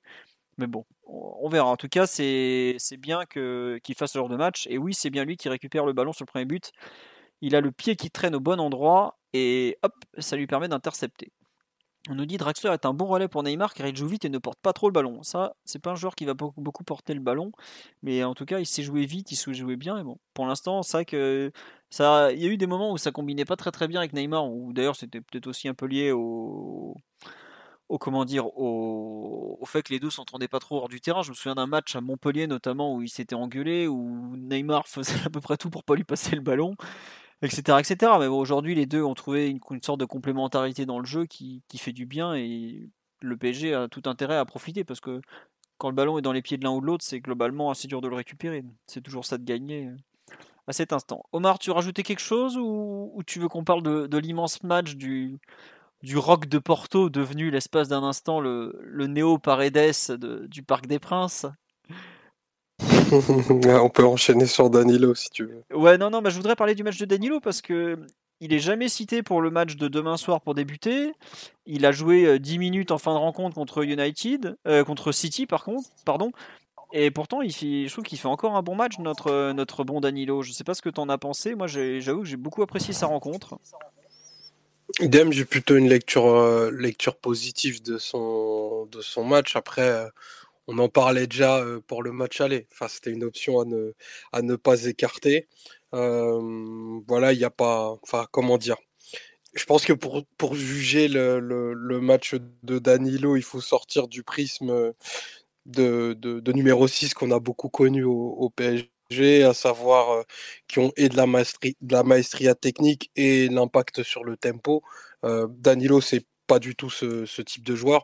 Non pas, non pas à dire qu'il a fait une, grande prestation de numéro 6 samedi, mais j'ai trouvé son match assez consistant, notamment sur la partie défensive et sur la fermeture des espaces. de bien meilleure facture que, que ce qui que ça n'était en, en novembre, en octobre-novembre, ou en janvier quand il est revenu. Là. Ouais, il était, il était beaucoup plus en, difficulté. Là, euh, avec, euh, avec un impact physique certain, euh, quand même de la qualité dans les transmissions. Il y a, il y a deux passes en première mi-temps, notamment, qui sont extrêmement, extrêmement bien senties. pour moi, c'est un joueur qui se positionne clairement en, tant que titulaire possible, possible demain. je ne serais pas surpris au travers ce qu'il fait, notamment au milieu du terrain, au travers sa capacité à être décisif sur coup de pied arrêté. Euh, il l'a prouvé à, deux reprises lors des dernières semaines. Et aussi pour défendre les coups de pied arrêtés de, City, qui sont une arme euh, terrible qu'ils utilisent euh, assez souvent. Donc, pour, pour, pour toutes ces raisons, je pense que c'est un. Il est, il, est, il est à considérer dans l'équation. D'accord. Euh, oui, Simon, on dit pas qu'il a fait le, match du siècle samedi, mais je trouve que, comme dit Omar, il arrive à trouver un peu ses marques, il arrive à apporter. Oh, il nous a fait quand même deux passes verticales euh, oh, bluffantes, Simon. Tu, devais être fou chez toi devant le match. Mais voilà, c'est juste que. J'étais émerveillé. Émerveillé. J'ai cru que tu avais dit que j'étais énervé. T'étais jaloux, c'est ça, que ça ne soit pas l'homme que t'aimes tant. Ah jaloux, jaloux de la taille de Danilo, effectivement. ah là là. Euh, non, euh, voilà. non, tu veux rajouter un, petit truc sur le, mot de le match de Danilo ou pas? Ou non, juste que. Non, non, match, match correct. Euh, et c'est déjà pas mal vu que c'est un joueur qui, il y a quelques mois, me paraissait pouvoir démarrer comme titulaire dans à peu près aucune équipe de Ligue 1 à part Dijon, Dijon ou Lorient. Donc non, c'est bien qu'ils se mettent à faire ces matchs et, et avoir une utilité euh, une utilité réelle, pas une utilité de circonstance où Tourelle le baladait un peu euh, n'importe où selon euh, les besoins réels ou supposés de l'équipe. Et non, donc c'est plutôt, plutôt positif pour lui, surtout qu'on va peut-être devoir payer, payer avec obligation son option d'achat. Donc ah tant bah, mieux s'il se met à, faire des, des, vrais matchs. Quoi. J'allais dire, là, enfin le PSG a 4 points d'avance sur la troisième place, il reste 3 matchs, sachant que Monaco a le calendrier le plus difficile des 3. Euh, oui, on risque fortement de payer les 16 millions restants à Porto. Hein. Alors Mathieu, euh, en ton, avis de, comptable sur les 16 millions à payer à Porto Sur le plan comptable, ça ne changera absolument rien. Danilo ne te coûtera pas un euro de plus l'an prochain que ce qui t'a coûté cette année. Ça sera, euh, il, signe pour 4, 4, années de plus, donc ça fera 4 millions par an d'amortissement. Et cette année, le prépayant était de 4 millions. Voilà. Son match, j'imagine que tu es dans la veine de Simon plutôt tu me connais bien. Mais... Non, non, mais il a, fait, il a fait un bon match et c'est vrai que je retiens plus sa passe en tout début de match, la dixième, la dixième minute, si, si Simon a les bonnes, a les bonnes minutes. Euh, ouais, où il transperce un peu le, le, le milieu soi et, et trouve. Euh, c'était Sarabia, il semble, ou c'était Neymar? Euh, Je crois Sarabia, oui. Sarabia, ouais. Donc, entre les lignes. Donc, non, une belle, une belle passe comme ça. Après, il a fait, il a fait le boulot. Je pense pas qu'il ait été dépassé par les vagues, par les vagues lançoises. Euh, mais non, non, il, clairement, c'est, redevenu un joueur crédible dans l'effectif. Et ça, c'était pas gagné. Vu, bah non, vu, d'où on partait, vu le match par exemple à, Lorient fin janvier, là à ce moment-là, euh, bah, je me souviens très bien de nos commentaires le, le, dans le podcast d'après, dans l'après-podcast aussi. Euh, c'était, on était un peu catastrophé. On se demandait ce qui, qu'on allait pouvoir faire de lui. Mais euh, non, s'il arrive à trouver une place dans l'effectif, à rendre des services, après, de là à être titulaire pour demain, on fera le débat tout à l'heure. Mais J'en suis peut-être un peu moins convaincu que, vous. D'accord. Non, juste sur on me dit, vous allez me dire que Danilo c'est le futur pour Paris. Non, c'est pas le futur. Mais on a vu au PSG depuis des années et des années que jouer au milieu de terrain, c'est parfois très compliqué. Euh, quand Krikoviak, qui est un peu le gros échec bien visible, un peu dans ce profil très défensif, arrive, euh, il a peut-être, euh, à mon avis, il avait autant de références que Danilo et, il a jamais su se mettre en place. Là, Danilo, il est très apprécié dans le groupe, ce qui n'était pas du tout le cas de Krikoviak. Hein, donc, euh, déjà, c'est un point très différent. Euh, on ne dit pas qu'il a les pieds de Verratti euh, ou autre, ou la science du jeu de Mota, mais pour le coup, il, il a un profil que personne n'a dans l'effectif c'est le milieu de terrain qui défend euh, le mieux en termes de placement, mais vraiment de, très loin. Hein. Il, ne fait pas les, il fait pas les fautes euh, bêtes de Gay et il se place euh, mieux que Paredes quand il s'agit de protéger sa défense. comme tu dis, Victor, il a quand même joué les 5 6 de la double confrontation contre le Bayern, c'est pas rien. Il avait joué les 6 rencontres du premier tour en intégralité. Je crois que c'est le seul joueur qui avait joué les 6 rencontres du premier tour en intégralité en Ligue des Champions. Euh, voilà, on préfère pas Danilo à des joueurs comme Paredes ou Verratti, c'est pas la question, c'est juste que c'est un profil vraiment différent qui a des atouts non négligeables, notamment dans les airs, parce que le PSG a pas, pas beaucoup de, joueurs grands et dominants dans les airs. Et, c'est un joueur que tu peux utiliser euh, dans finalement plus de registres qu'on ne l'avait imaginé. Moi-même, j'ai été super dur avec lui après euh, PSG Lorient. J'ai aucune, après Lorient PSG, pardon, j'ai aucune honte de dire que je regrette d'avoir de m'être demandé comment ce joueur avait pu avoir par exemple 60 sélections en équipe du Portugal. À l'époque, quand je voyais les matchs, je mais c'est pas possible. Aujourd'hui, quand je vois les matchs qu'il fait, je, comprends totalement.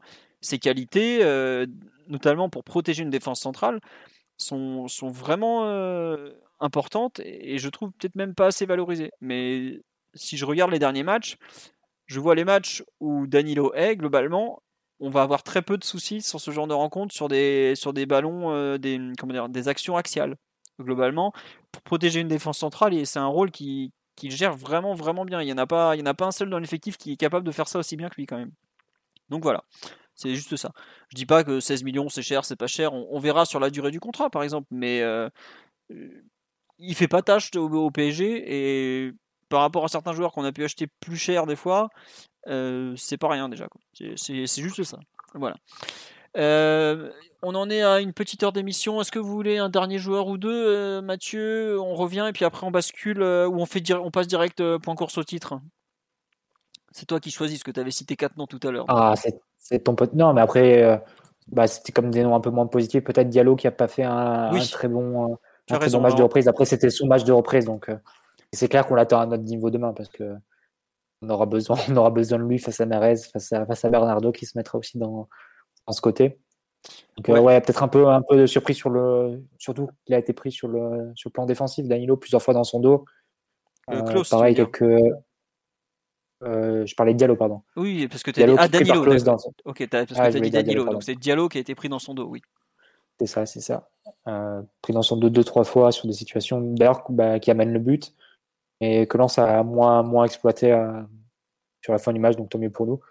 Et donc peut-être pas, pas le, meilleur match, après c'est un match de reprise et, nos sources bien placées euh, dans son agence de représentation nous disent qu'il a parfois du mal à... C'est un diesel, nous a-t-on dit. Voilà, à, reprendre après, après une blessure, mais c'est clair qu'on l'attend à, son meilleur niveau demain parce qu'on en aura besoin. Ouais, bah après, il faut encore qu'il débute demain. Hein. Euh, mais après, enfin, il y a un truc qu'on dit sur live qui est très vrai, c'est on comprend pourquoi il n'a pas joué le match aller parce que je pense qu'il n'était pas du tout prêt, euh, enfin pas du tout en, mesure de jouer quoi. Non, je sais pas ce que vous en pensez. Moi, en fait, quand je vois son match de samedi, bah, il était même pas dans le groupe le match d'avant, hein, Ouais, c'est ça. Il, est dans le groupe, mais il n'est pas sur la feuille de match, par exemple. Donc c'est un peu, c'est un peu gênant et je trouve que effectivement, c'était son problème au mollet était peut-être un peu plus, plus grave que ce qu'on avait imaginé au départ. Je sais pas, Omar, Simon, ce que vous avez pensé du, match de Diallo. Moi, je, je, pensais pas le voir autant en difficulté, honnêtement. Ah, vous, vous battez pas Omar et Simon là, mais il y en a des deux qui viennent devoir parler. Ils ont reçu le chèque, euh, c'est pour ça. Ils ont été achetés. non, non, rien de, rien de particulier à ajouter par rapport à, ce qu'a dit Mathieu. Je pense que de toute façon, pour les, les, gabarits de la sorte, les matchs de reprise sont toujours euh, compliqués quand c'est des blessures euh, musculaires. Donc, on verra demain, vraiment.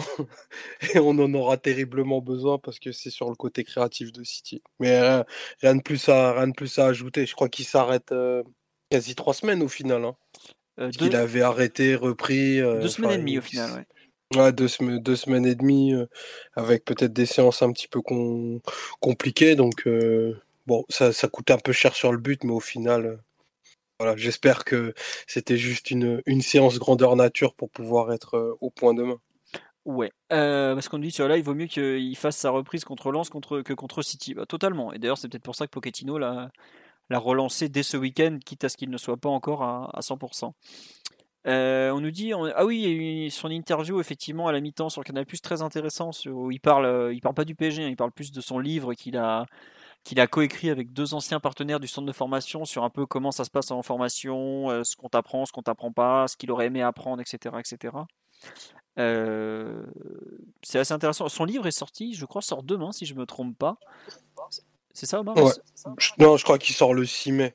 Ah bon, bah hein. c'est dans, dans la semaine. Euh, il, me semble que j'avais vu tweeter tout à l'heure comme quoi il sortait sous peu. Mais bref, c'est pas très très grave. Dans tous les cas, on, bah, on essaiera de vous en parler sur le site. On verra. Carrément. Voilà. On... Bon, on a fait le tour sur les perfs individuels. On va pas s'arrêter sur Sarabia puisque globalement c'était le match que la semaine dernière à Metz. Petit point course au titre en vitesse. Euh, donc les résultats du week-end sont ce qu'ils sont, à savoir le PSG a battu Lens 2-1. Lille a eu euh, probablement son match le plus facile de la saison contre euh, un OGC Nice. je ne sais pas si c'était scandaleux ou absolument ridicule, mais j'ai rarement vu une équipe galvauder autant un match de championnat. Franchement, vous prenez euh, Dijon qui prend 5-1 à domicile contre Metz, ça aurait pu être Lille-Nice, pour vous donner une idée. Zéro frappe du match, même pas, je parle pas frappe cadrée, hein, zéro frappe. Hein. Euh, l'arrière droit, euh, Lotomba, qui sort, qui se fait pas expulser par miracle en première mi-temps, on sait même pas comment l'arbitre a pu ne pas mettre rouge. Urcea, le coach niçois, enfin le coach, le local de l'étape, euh, le laisse, bah évidemment, 48e minute, il était dehors, donc bon, bah hop, c'était terminé. Hein. Il y avait déjà un 0 pour, pour Lille euh, avec euh, l'incroyable Burak, qui a encore mis un but qui, ma foi, est pas simple à mettre, une frappe comme ça de l'extérieur de la surface sans contrôle. Puis Lille a déroulé, honnêtement, ils étaient dans un fauteuil. Le grand moment de la, de la 35e journée, c'était l'extraordinaire Monaco-Lyon de dimanche soir, avec la victoire de Monaco 3-2 fait la victoire de Lyon 3-2 pardon à Monaco justement. ce qui fait qu'au classement il y a quand même un énorme point qui est à noter, c'est que bah, Lille est premier avec 76 points si je me trompe pas. Le PSG est deuxième avec 75 et en revanche, il y a désormais un vrai trou au classement puisque Monaco est troisième avec 71 points. Donc Monaco est à 5 points de la tête, à 4 points du PSG. Lyon est quatrième avec 70 points. Donc bah, Lyon, la course au titre, on savait que c'était fini depuis le, Lille, euh, le Lyon-Lille depuis la semaine dernière. Mais là, comme l'a dit Kovac, euh, bah, voilà, la course au titre, c'est plus pour Monaco. Ça sera un duel entre le PSG et Lille. Défaite peut-être un peu inattendue de Monaco, qui avait dominé Lyon en Coupe de France, euh, qui avait certes été en grande difficulté toute la première mi-temps à ce, moment-là, qui a été aussi sous l'eau en début de rencontre contre, contre l'ASM et qui final, contre Lyon et qui finalement euh, avait tout pour gagner. Ils avaient ouvert le score, ils y jouaient à 11 contre 10 et ils ont quand même réussi à prendre deux buts en infériorité numérique, en supériorité numérique. Voilà. Dans la course au titre, euh, qu'est-ce qu'on en pense de ce week-end Mathieu, Omar, Simon, même Victor, si tu veux en parler? Oui, Victor? Non, bah, juste dire que la Ligue 1 est super intéressante cette année et que, ça fait plaisir. Et en même temps, quand même, le sentiment d'avoir toutes les équipes sont, euh, sont, en, même temps incomplètes. Parce que Lyon euh, adoré leur entame contre Monaco. Ils semblaient vraiment bien préparés. En même temps, quand tu vois un joueur comme Marcelo, il semble tellement perfectible euh, dans la profondeur que on peut lire ça positivement et négativement. Mais un beau spectacle et je pense que c'est une bonne chose pour tout le monde que la Ligue 1 soit aussi et compétitive. Oui, tu as raison. Marcelo, tu parles pas de du Real Madrid. Hein. Précisons bien qu'on parle de. Il y a des soucis de profondeur aussi hein, en ce moment. Marcelo ah, c'est pas faux. Non, mais ouais, euh, on nous dit Kovac doit être content vu qu'il n'a pas arrêté de dire qu'il n'était pas dans la course au titre. Après, Kovac, il dit ça parce qu'il a un effectif très jeune et d'ailleurs, la jeunesse s'est un peu vue hier soir hein, à Monaco. Un peu beaucoup vu. Euh, Mathieu, tu... Par contre, il y a. Ouais, vas-y, Je voulais juste ajouter, impressionné quand même par les vertus morales de l'OL. Ils sont quand même très très costauds. Oui, tu as raison, oui, parce que effectivement, quand ils reviennent au score, bon, c'est pailles qui créent le but. Euh, il a, comment dire, il y a Cacré qui se fait expulser de façon assez logique. Ils arrivent à, deux, à revenir à, prendre l'avantage, pardon. Euh, Lopez nous fait sa, sa, sortie traditionnelle où il fait n'importe quoi, donc penalty. Et malgré tout, ils vont chercher le but du 3-2. Et le but du 3-2, je sais pas si vous le regardez du début à la fin, collectivement, c'est un super, super but. Euh, la passe de Guimarães euh, dans la défense, le centre en retraite d'Essiglio, alors qu'il a 90 de Guimarães aussi un peu plus tôt dans l'action. Oui, ouais, en plus. Euh, même la finition de Cherki qui est pas bon, il a du temps, il a de la place et c'est un joueur pro, mais à ce moment du match, il vient juste de rentrer, faut voilà, faut, faut y aller quoi. Mais super but d'un point de vue collectif. Et c'est là où tu te rends compte que Lyon, c'est fou qu'il se soit écroulé comme ça contre contre Lille la semaine dernière, parce qu'aujourd'hui, il pouvait largement euh, être devant, enfin être beaucoup plus près de la tête, quoi. Euh, donc bon, tant pis pour eux. Euh, sur la course au titre, Omar, Simon, le Lance-Lille et le Rennes PSG de la semaine de dimanche prochain, on est d'accord. Enfin, Lance-Lille, c'est dès vendredi soir. Est-ce que c'est la journée où tout va se jouer, non? Ou Mathieu, si tu veux donner ton avis, vas-y, Omar. Allez-y, parlez tous, allez. Non, je pense que ça ira. Enfin, je pense pas que la, Ligue 1 sera pliée en fin de, en fin de semaine parce qu'on voit tellement de rebondissements et des matchs euh, hyper spectaculaires dans, dans, tous les sens du terme. Je pense que le, bah, ce sera vraiment plié à la 38e et, pas avant parce que effectivement, euh, Lille a un match hyper compliqué à Lens. Euh, bah, hormis, hormis le fait que ce soit un derby, euh, c'est vraiment deux, deux très bonnes équipes qui vont, qui vont s'affronter et, et Lens aura à cœur de ne pas offrir euh, sur un plateau d'argent une, une, balle de match, euh, une balle de match pour Lille. On connaît les difficultés à l'extérieur des, des, des, dogs sur ces, sur ces dernières semaines. Donc je pense pas que, à moins que Paris fasse une contre-perf dimanche, euh, ce que bien entendu j'espère pas, je pense pas que le, sort de la Ligue 1 sera, scellé euh, la semaine prochaine. En tout cas, euh, pour, pour abonder dans, dans le sens de ce qu'a dit Victor, on, on assiste vraiment à des, à des super matchs avec des équipes qui ont des vrais partis pris.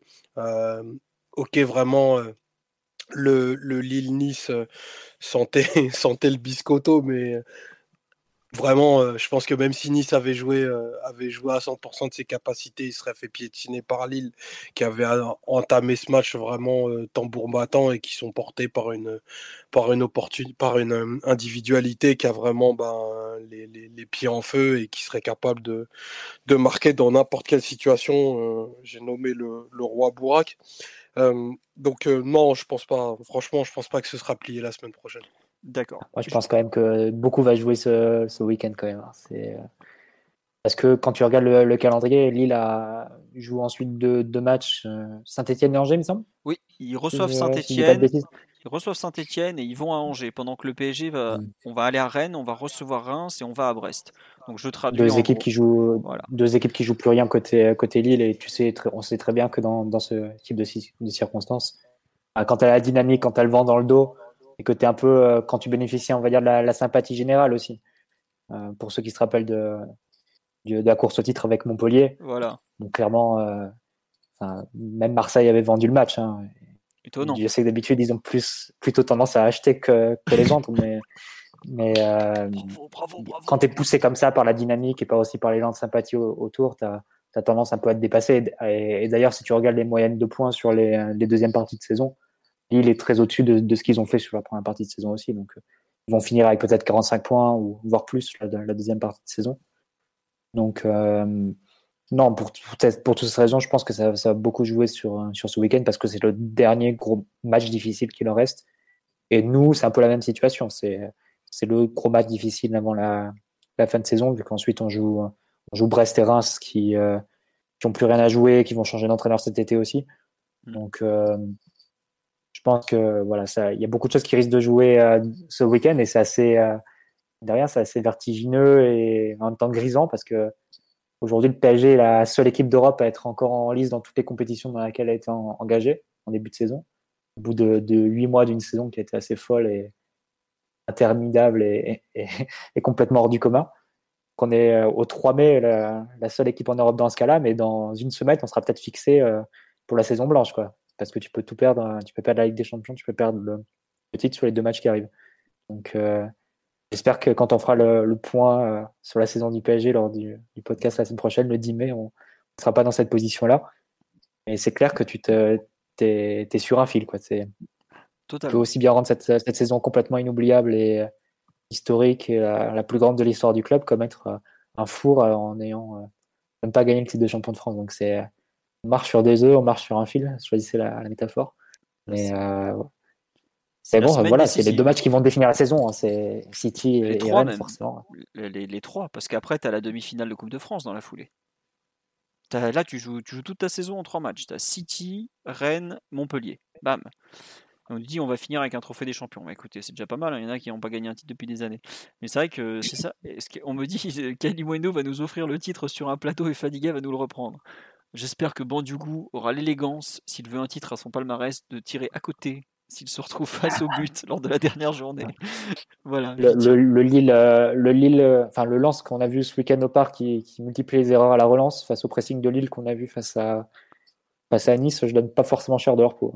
Ouais, Oui, Victor? Sur Lille, euh, enfin c'est une évidence, mais il y a quand même pas mal de joueurs dans cette équipe qui sont à leur place tout en haut du classement. Ah oui, non, joueurs comme Renato, comme Bourak, comme Benjamin André, tellement sous-côté, un joueur de, tellement haut niveau, Botman, euh, ils, ont, ils doublent tous les postes. C'est pas une si énorme surprise que ça qu'ils soient à la lutte pour le titre. Ils sont, leur effectif est juste énorme. Oui, non, je sais pas, Victor, mais c'est une équipe qui peut faire 85 points, mais c'est pas une équipe qui peut faire 95 comme pouvait faire le Monaco de 2017, qui pour le coup avait des joueurs de classe mondiale, que des très bons joueurs, des joueurs de classe mondiale. pas forcément tant David contre Goliath que ça. Je dis pas qu'ils ont le même effectif que Paris, mais ils ont quand même des joueurs. Euh, la, passe que Renato il met à, à Bourak contre Metz, euh, avec la, protection de balle avant, le dribble, ils ont quand même des joueurs de très haut niveau. Tu as raison. D'ailleurs, euh, petit point, effectivement, il y a un truc dont on n'a pas parlé pour la 36e journée, donc qui est celle de dimanche prochain, enfin du week-end prochain. Lille va jouer sans Benjamin André le derby, le PSG va jouer sans Mbappé à Rennes, et Rennes va jouer sans Nzonzi et Kamavinga. Donc ça fait quand même beaucoup d'absence, ça peut compter dans, le sprint final. Alors peut-être que Mbappé aurait de toute façon pas été en mesure de jouer vu son mollet, mais en tout cas suspension, c'est pas rien quoi. Voilà. Euh, On voulait rajouter quelque chose sur la, course au titre ou on passe à la, Ligue des Champions, tout ça? Bon, allez. Simon, t'as pas entendu sur la course au titre, mais c'est pas très grave, je pense que tu vas te rattraper par la suite. On va attaquer la deuxième partie de l'émission, à savoir la Ligue des Champions. Je ne sais pas si vous êtes au courant, mais il y a demi-finale demain. Le PSG affronte Manchester City de Pep Guardiola, à ne pas confondre avec euh, l'immense Pep Genesio qui est un peu son, maître à penser, on dira. Mais donc plus sérieusement, demi-finale retour. City a donc gagné 2-1 à l'aller au Parc des Princes. Euh, premier thème que j'ai mis, mais bon, c'est pas non plus très très original. Euh, les compositions d'équipe à attendre. Est-ce que vous voulez qu'on commence par City peut-être, vu que ça sera plus simple que le PSG, où ça risque de durer un peu longtemps? Globalement, City risque d'aligner à peu de choses près le même 11 de départ, à savoir bah, Ederson dans les buts forcément, euh, Walker à droite, Stones et Diaz dans l'axe. À gauche, c'est là qu'est le, grand doute entre Cancelo et Zinchenko. Euh, Cancelo fait partie des rares joueurs qui ont joué ce, week-end avec euh, City. Il était titulaire à Crystal Palace puisqu'il a joué côté droit et pas côté gauche. Bon, il joue pratiquement indifféremment des deux côtés, donc ça ne veut pas forcément dire grand-chose. Euh, est-ce que vous pensez que notre ami Pep va remettre Cancelo, qui avait peut-être été le, citizen le plus en difficulté à l'aller euh, Victor, toi qui connais bien City, qu'est-ce que tu en penses? Euh, Je ne sais pas, parce que s'il mettait Zinchenko, je n'ai pas trouvé tant, tant en difficulté que ça Cancelo à l'aller, mais s'il mettait, en tout cas, je pense que l'état d'esprit de Guardiola dans ce match-là, ce sera quand même de mettre l'équipe la plus offensive possible. Donc plutôt Cancelo alors Peut-être bien, ouais. Ce serait. D'accord. Je sais qu'Omar est pas d'accord. Pour toi, Omar, c'est Cancelo qui sort demain et Zinchenko qui débute. Donc. Ou, peut-être Benjamin Mendy, hein, on sait jamais. Hein. Non, non, je pense, euh, je pense plutôt à Zinchenko euh, qui a fait, euh, je trouve, une entrée, une, une, entrée assez intéressante qui a permis de, de, fixer beaucoup plus de joueurs dans les, dans les 35 derniers mètres parisiens plutôt que, que Cancelo qui avait eu quelques difficultés, qui avait eu qui avait été pas mal provoqué, qui n'était pas en, super réussite technique sur le match de mercredi dernier, j'ai trouvé. Donc euh, après, c'est juste du ressenti. Le fait aussi qu'il ait, joué dimanche quand, quand la plupart des titulaires annoncés étaient, étaient est peut-être une indication pour montrer que, l'entrée de, de Zichenko a été, a été ben, prépondérante pour Pep et que ça lui donne peut-être un avantage pour le match de demain. D'ailleurs, pour Zinchenko, il n'était pas titulaire avec City, c'était Benjamin Mendy. Il est rentré, je crois, à la 70e ou par là. Ouais. Voilà. Donc, ouais, euh, c'est ça. Et Zinchenko, j'ai pas l'impression, j'ai pas trop suivi la, sa saison, mais j'ai l'impression qu'il joue pas beaucoup cette saison. Donc, euh, à voir ce, qui, ce que Pep va décider de faire. Euh, Mathieu, tu nous demandes si c'est Cancelo qui fait le centre pour Bernardo. Ça... Non, c'est pas Gundogan, hein, l'ouverture en profondeur plutôt? La, la, frappe de la 20e minute, c'est ça dont tu parles? Ouais, en, euh, en, angle fermé, la reprise de Bernardo que, que Navas m'a Je me souviens plus si c'était Cancelo, Gundogan, voire, voire De Bruyne. J'ai perdu la référence de l'action. Bon, bah en tout cas, euh, et pour toi, Cancelo bah, Le truc, c'est que justement, je sais pas si c'était Cancelo, mais ça change pas grand chose parce que c'est une action qui, qui fait, euh, qui fait d'habitude assez souvent. Donc, tu mets pas Cancelo, tu perds ce type d'action-là. C'est Gundogan qui a fait la passe. De, je suis reparti chercher mon live du match et c'était bien Gundogan. En tout cas, selon, bah, mais, oui, non, mais après, ça, d'autres joueurs peuvent la faire, ça c'est clair, c'est évident. Mais Cancelo l'a fait, l'a fait assez naturellement et assez bien avec son faux pied quand il rentre à l'intérieur comme ça. Donc, tu peux perdre ce type d'action, tu peux la retrouver avec d'autres joueurs, Gundogan comme, comme De Bruyne. Donc, à voir un peu ce que, ce que veut, ce que veut Guardiola. Zinchenko, il s'intègre au milieu peut-être encore plus, plus naturellement que Cancelo, mais Cancelo, là aussi, aussi peut le faire. Donc, franchement, ils ont, ils ont de très, de très beaux choix sur, sur plusieurs postes et, qu'il arrive, ça sera un très bon joueur qui, jouera. Ouais, c'est un peu la, conclusion. Euh, on nous dit le système offensif avec deux buts d'avance. Vous pensez qu'ils vont faire quelque chose d'un peu plus sécurisé? On, va en reparler après, mais c'est pas trop. Ce n'est pas totalement le genre de la maison. Au milieu, il faut s'attendre à voir Rodri débuter, j'imagine. D'ailleurs, euh, quelque chose qui m'a surpris, c'est que Rodri était encore titulaire ce week-end. Je pensais pas le voir débuter. Alors que bah, il y a Fernandinho qui demande que ça de jouer. Mais il jouait pas forcément tous les matchs d'avant, j'ai l'impression, Rodri. C'est peut-être aussi pour ça que faut se permettre de le faire enchaîner. Quoi. Voilà. Euh, bon bah je pense que le reste de la compo ce sera la même qu'à l'aller, on est d'accord? Vous ne voyez pas tenter une évolution, nous ressortir Sterling de nulle part ou Non, je pense pas. Bon. Euh, Victor, tu, tu, nous rejoins aussi la même équipe qu'à l'aller, à part le doute sur l'arrière gauche pour City? Ouais, je pense aussi. D'accord. Euh, tiens, on va juste. bon, non, on en parlera dans les, clés du match un peu plutôt. Qu'est-ce qu'on peut attendre de City sur un peu le, leur façon de, gérer la rencontre. On va d'abord faire la compo du PSG et puis après on parlera un peu de, de l'attitude que City aura. La compo parisienne, donc on est d'accord que ce sera Kaylor Navas dans les buts, hein, on va pas s'amuser à se tirer une balle dans le pied en plus. Euh, arrière droit, probablement Florenzi, vu qu'il a été reposé ce week-end et que je vais dire que Pep, que Pochettino l'a fait jouer euh, le match aller. Marquinhos, Kimpembe, il n'y a pas trop de raison. Arrière gauche, Diallo, Backer. Je cite même pas Kurzawa parce qu'il n'a même pas joué ce week-end. Qu'est-ce que vous en pensez? Plutôt Diallo malgré tout? Je sais pas, Simon. Euh. Mm, ouais, plutôt Diallo. Dans la mesure où il a relancé le match d'avant et qu'il comptait sur lui en numéro 1 du poste les matchs euh, encore avant, ouais, je pense que ce sera euh, Diallo. Ouais, quitte à le faire jouer peut-être qu'une heure et puis euh, finir avec Backer s'il faut, plutôt Diallo au début, quoi, en tout cas. Bon.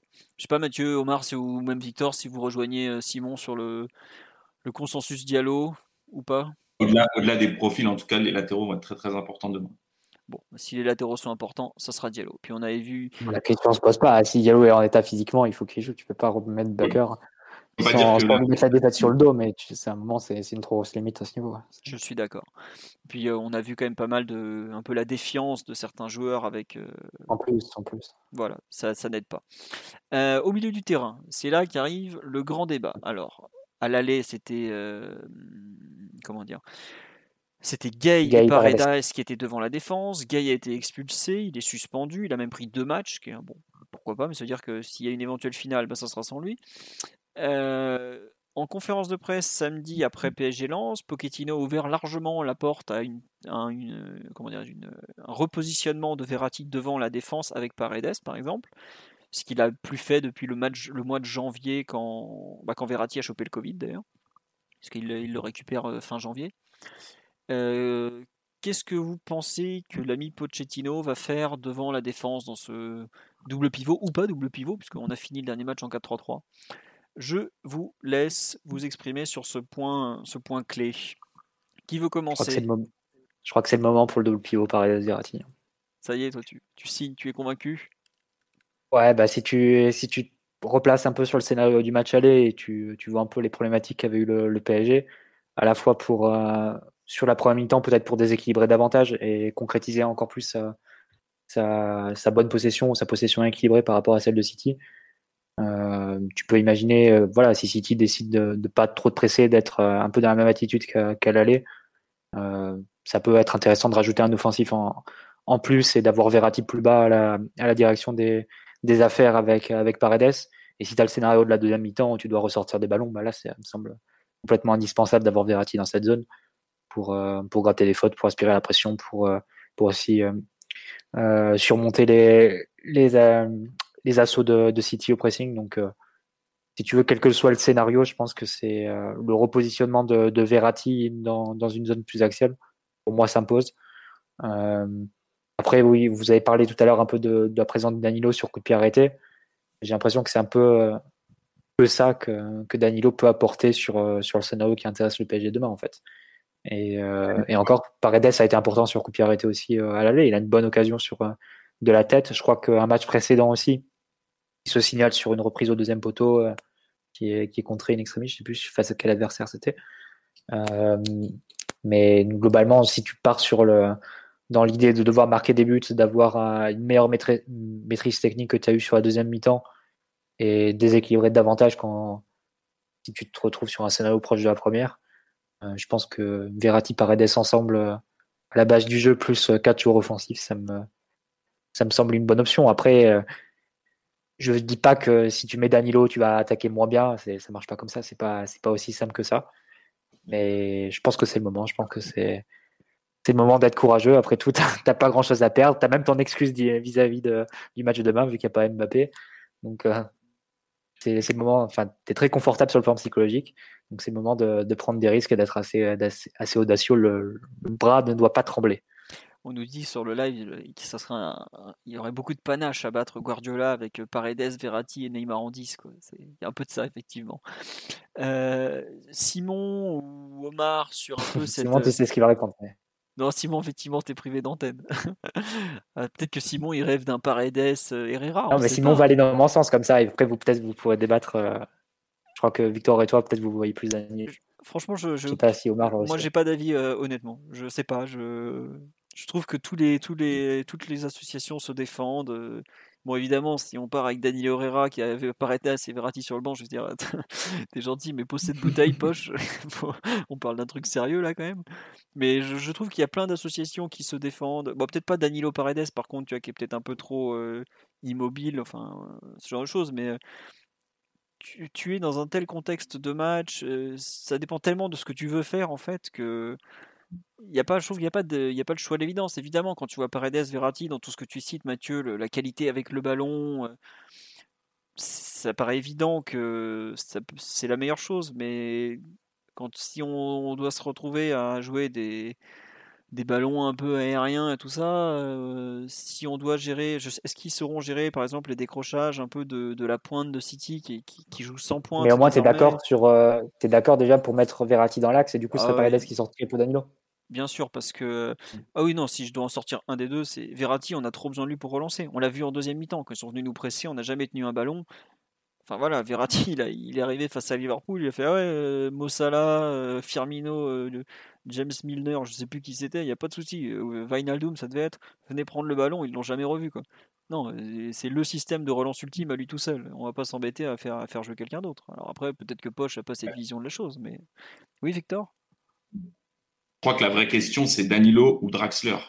C'est ça la vraie question. Parce qu'il ne faut pas oublier quand même que Draxler, il fait un match euh, excellent à Munich, où il est déterminant. Il aurait pu être encore plus déterminant avec ce but euh, très très limite hors jeu, mais qui est un vrai décalage, un vrai déséquilibre. Et, euh, et la question, c'est est-ce que tu mets pas Danilo? Et là, tu as vraiment une équipe pour prendre le match en main et, et, et, les obliger, eux, à leur tour, à prendre le match en main, ce qu'ils n'ont pas réussi à faire au début du match à l'aller.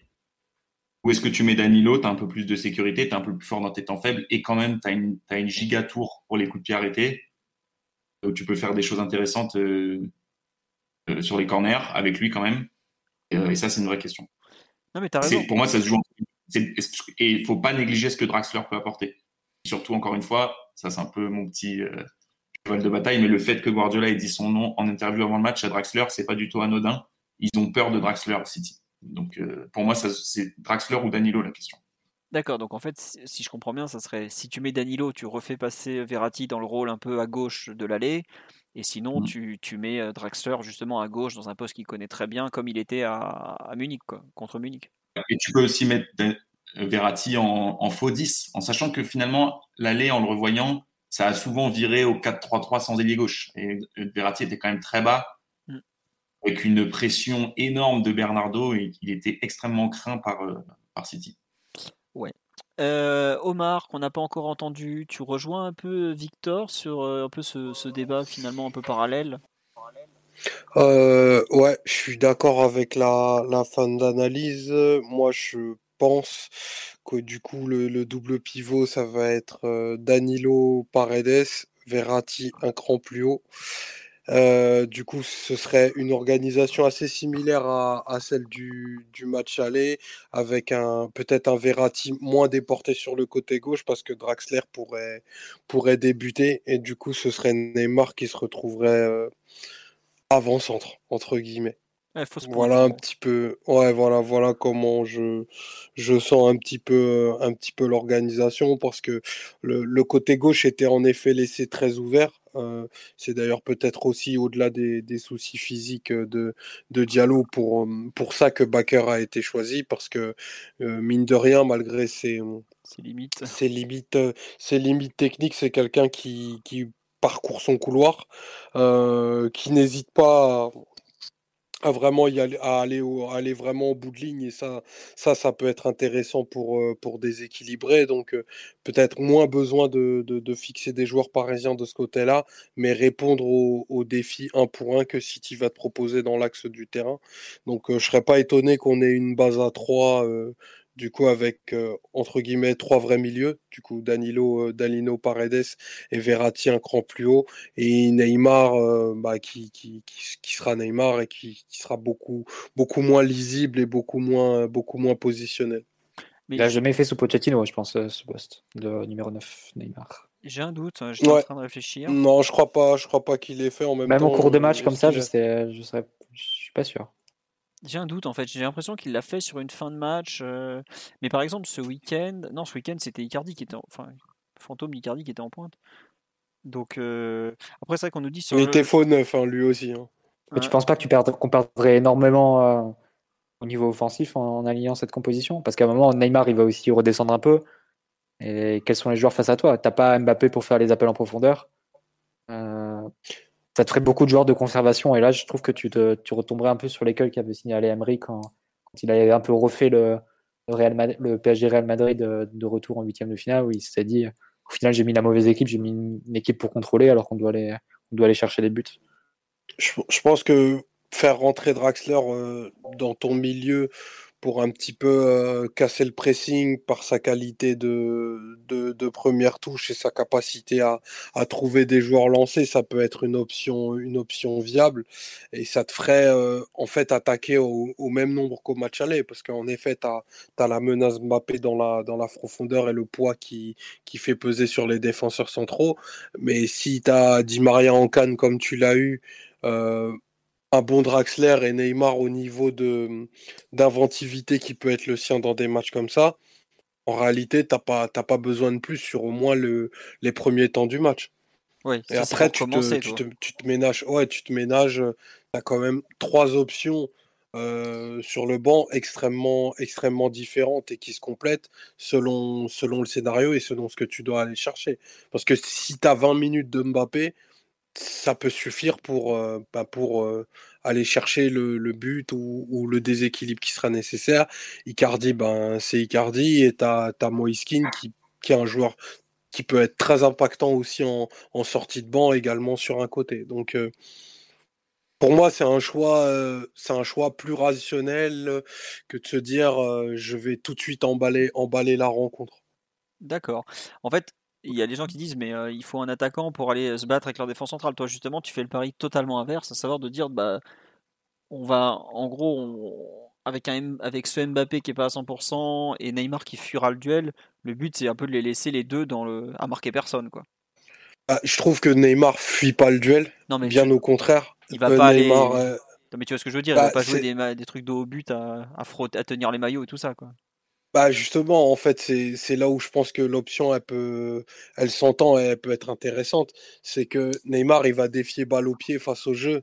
Oui, c'est ça. Donc ça, c'est des situations qui sont bah, compliquées à défendre parce que, ok, t'as Nil, t'as as moins de menaces en profondeur, mais par contre, au niveau perforation, est-ce que Neymar est capable de rentrer en termes de dribble sur toutes les zones d'un terrain quand il est dans un bon soir Ça, c'est une, c'est une, enfin pour moi, c'est quelque chose de quasi, de quasi indéfendable parce que ben, tous les systèmes se, heurtent à un moment à la, à la créativité et à l'inventivité des joueurs. Donc, moi, je, pour faire un parallèle un peu avec les, les, sports de combat, je pense que Neymar, demain, il sera en état de flow pour lui permettre de faire, de faire ce genre de choses-là.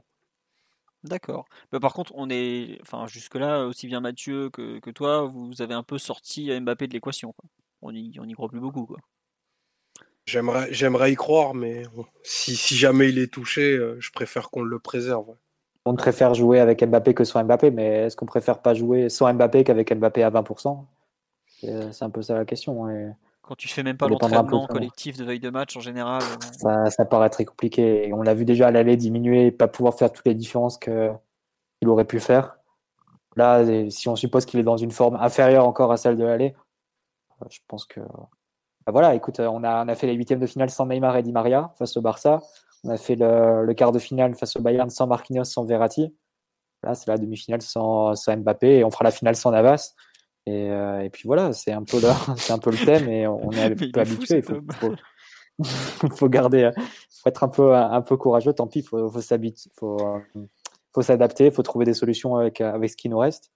Euh, je suis pas totalement sûr de partager celle d'Omar, mais bon, on peut, on peut en débattre et, D'autres vont pouvoir préférer euh, l'option euh, Icardi pour, euh, pour occuper un peu les centraux et donner un peu de liberté aux, aux manières de ballon qu'il y a derrière. Ça peut, ça peut s'entendre aussi.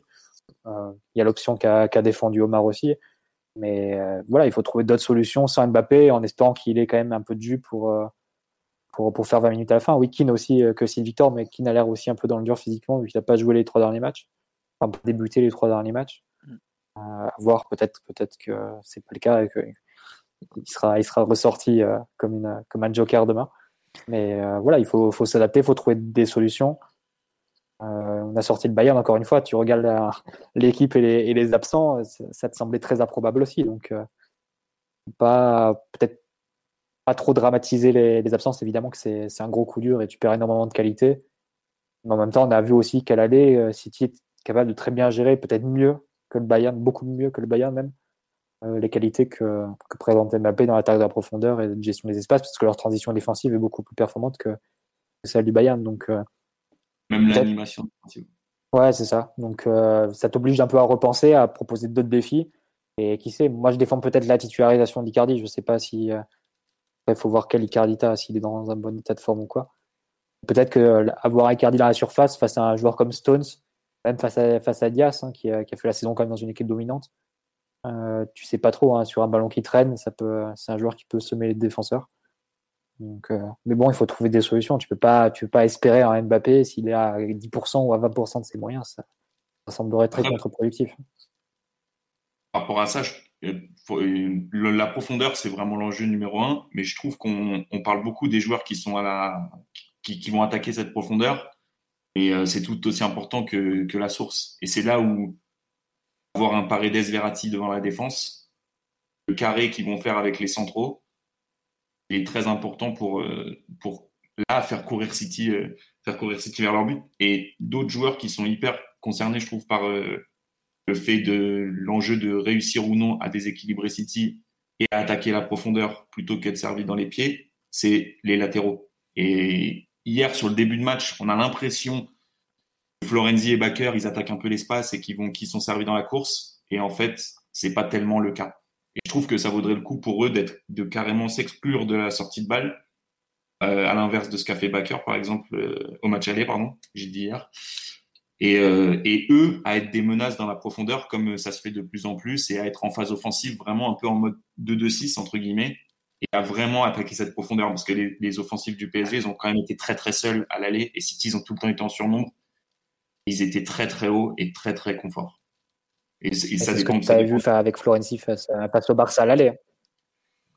Et c'est un vrai enjeu. Et c'était plus un 4-3-3 que face au Barça, je trouve, euh, face à l'aller de City. On avait vu Florenzi prendre la profondeur et être très écarté à l'aller, euh, être utilisé comme ça sur les renversements de, de Paredes à l'aller face au Barça. Euh, notamment le deuxième but, hein, le, donne le, deuxième but de Mbappé, le, le 2-1. Euh, ça peut être une option, c'est vrai. Après, il faut voir si Forensi est en mesure de, de, répéter les efforts. À l'aller, il, a été, il a été plusieurs fois sollicité. Hein. Il y a l'occasion à la 32e, un dédoublement de, de Di Enfin, il passe dans le dos de Di Maria et ensuite il rate un peu son centre en, retrait. Il y a peut-être une ou deux situations aussi où il est, où il est alerté. Bah, évidemment, le, le sombrero euh, à la 40e et où il se percute un peu avec, euh, avec Neymar ensuite. Euh, mais effectivement, oui, ça fait, ça fait partie des armes que tu dois exploiter. De toute façon, tu dois exploiter un peu, un peu toutes tes ressources offensives. Si tu n'as pas Mbappé, tu dois, tu dois compenser. Je me souviens d'une phrase de, de, Verratti dans son interview d'après-match au retour face au Barça. Il disait euh, L'un de nos problèmes, ça a été qu'on a, on a manqué de profondeur. Pourtant, tu avais Mbappé ce jour-là. Et c'est vrai que peut, c'est peut-être un peu le risque. C'est même sûr que c'est le risque. Sans, sans Kylian sur un match comme demain, tu ne sais pas trop qui peut attaquer les espaces en fait, côté PSG. Euh, pour compenser l'énorme volume qu'a Mbappé d'habitude dans ses, dans ses courses dans, la profondeur, tu auras besoin d'un plus de la part de tout le monde, pas seulement des latéraux, mais même des milieux, peut-être Draxler aussi, peut-être Di Maria aussi qui est capable de le faire. Ça va. Mais ça rejoint, il faudra, il faudra plus de, la part de tout le monde. Ça rejoint le débat qu'on avait avant sur le, sur le 11. Pour moi, si tu as Paredes et Danilo avec Verratti, on va dire en 8,5, il faut que les latéraux apportent énormément dans la profondeur, mais vraiment dans la profondeur, pas juste pour sortir le ballon. Et, euh, euh, si tu as un vrai 4-2-4 plutôt, bah, il faut vraiment avoir quatre attaquants qui pèsent sur la défense. Et là, je trouve qu'un profil comme Icardi, euh, hors jeu la plupart de l'action, ça peut être intéressant et ça peut leur mettre de l'incertitude à City parce que je trouve qu'ils défendent très très bien. Et en même temps, il y a certains matchs où on, les a vus en difficulté. Et par exemple, Chelsea, je trouve, ils ont bien mis en difficulté, notamment avec le dynamisme de, de Chilwell ou la capacité verticale de, Ziyech, ils ont réussi à les faire courir vers leur but. Et même Ruben Diaz, je trouve, ils l'ont un peu mis dans le dur. Il y, a, des possibilités quand même face à cette équipe. Ouais, évidemment qu'il y, a des possibilités. Et puis surtout quand tu as un niveau de talent du PSG. Euh, voilà. Juste, euh, Simon, t'as pas du tout entendu, mon petit? ne sois pas timide. Viens voir. Euh, tu tu as un avis un peu sur toutes ces, un peu ces, histoires de composition, de, de comment s'y prendre, parce que Victor est déjà un peu parti sur l'animation déjà. Euh, qu'est-ce que tu en penses euh, sur un peu ces, les choix que pourrait faire Pochettino par rapport aussi à ce qu'il a déjà fait hein, Parce que il y a l'hypothèse d'Omar, mais tu as, tu as peut-être une autre vision de la chose. On a complètement perdu Simon là, ça y est terminé. Simon Ah, c'est bon. Allô? Oui, Simon, on t'entend. Ah, ça y est, Bon, visiblement, on ne t'entend pas, Simon. Désolé. Non, euh, Omar, en attendant que Simon revienne nous voir, euh, il y avait des gens qui euh. s'inquiétaient, enfin qui se demandaient, avec ton système, comment tu fais pour marquer en fait? Avec Neymar, euh, Neymar, Draxler et Di Maria, comment on fait pour marquer? Bah, Neymar, il a pas mis un but après les huitièmes depuis, euh, depuis un petit moment, malheureusement. Donc, bah, euh, certes, mais il a dû en mettre 400 en carrière, donc il faut, faut, faut, pas douter de la grandeur des, des joueurs. Et là-dessus, non, je trouve pas que ce soit un système inoffensif. Moi, je pense que il faut faire, il faut faire en quelque sorte le pari du, du contrôle parce que, en effet, Victor et Mathieu parlaient beaucoup de, de la profondeur, mais la profondeur, c'est la synchronisation entre un lanceur et un, et un receveur. Et on, pour moi, c'est quelque chose qui n'a pas super bien fonctionné au, au match aller. Donc, faut peut-être faut peut-être prendre le parti d'avoir peut-être plus de nombre, de construire des attaques qui vont être plus lentes et de déséquilibrer en individuel. Donc c'est pour ça que c'est pour ça que Di Maria, c'est pour ça que, que, Neymar et dans une moindre mesure Draxler. Draxler, c'est un joueur bah, qui avait quand même des belles capacités de finition dans la, dans la surface. C'est vrai qu'on les a pas vus depuis un certain nombre d'années mais il semble se, retrouver, être plutôt dans une, dans une bonne phase. Et non, Neymar s'est engagé à, peser tout son poids sur d'être demi-finale.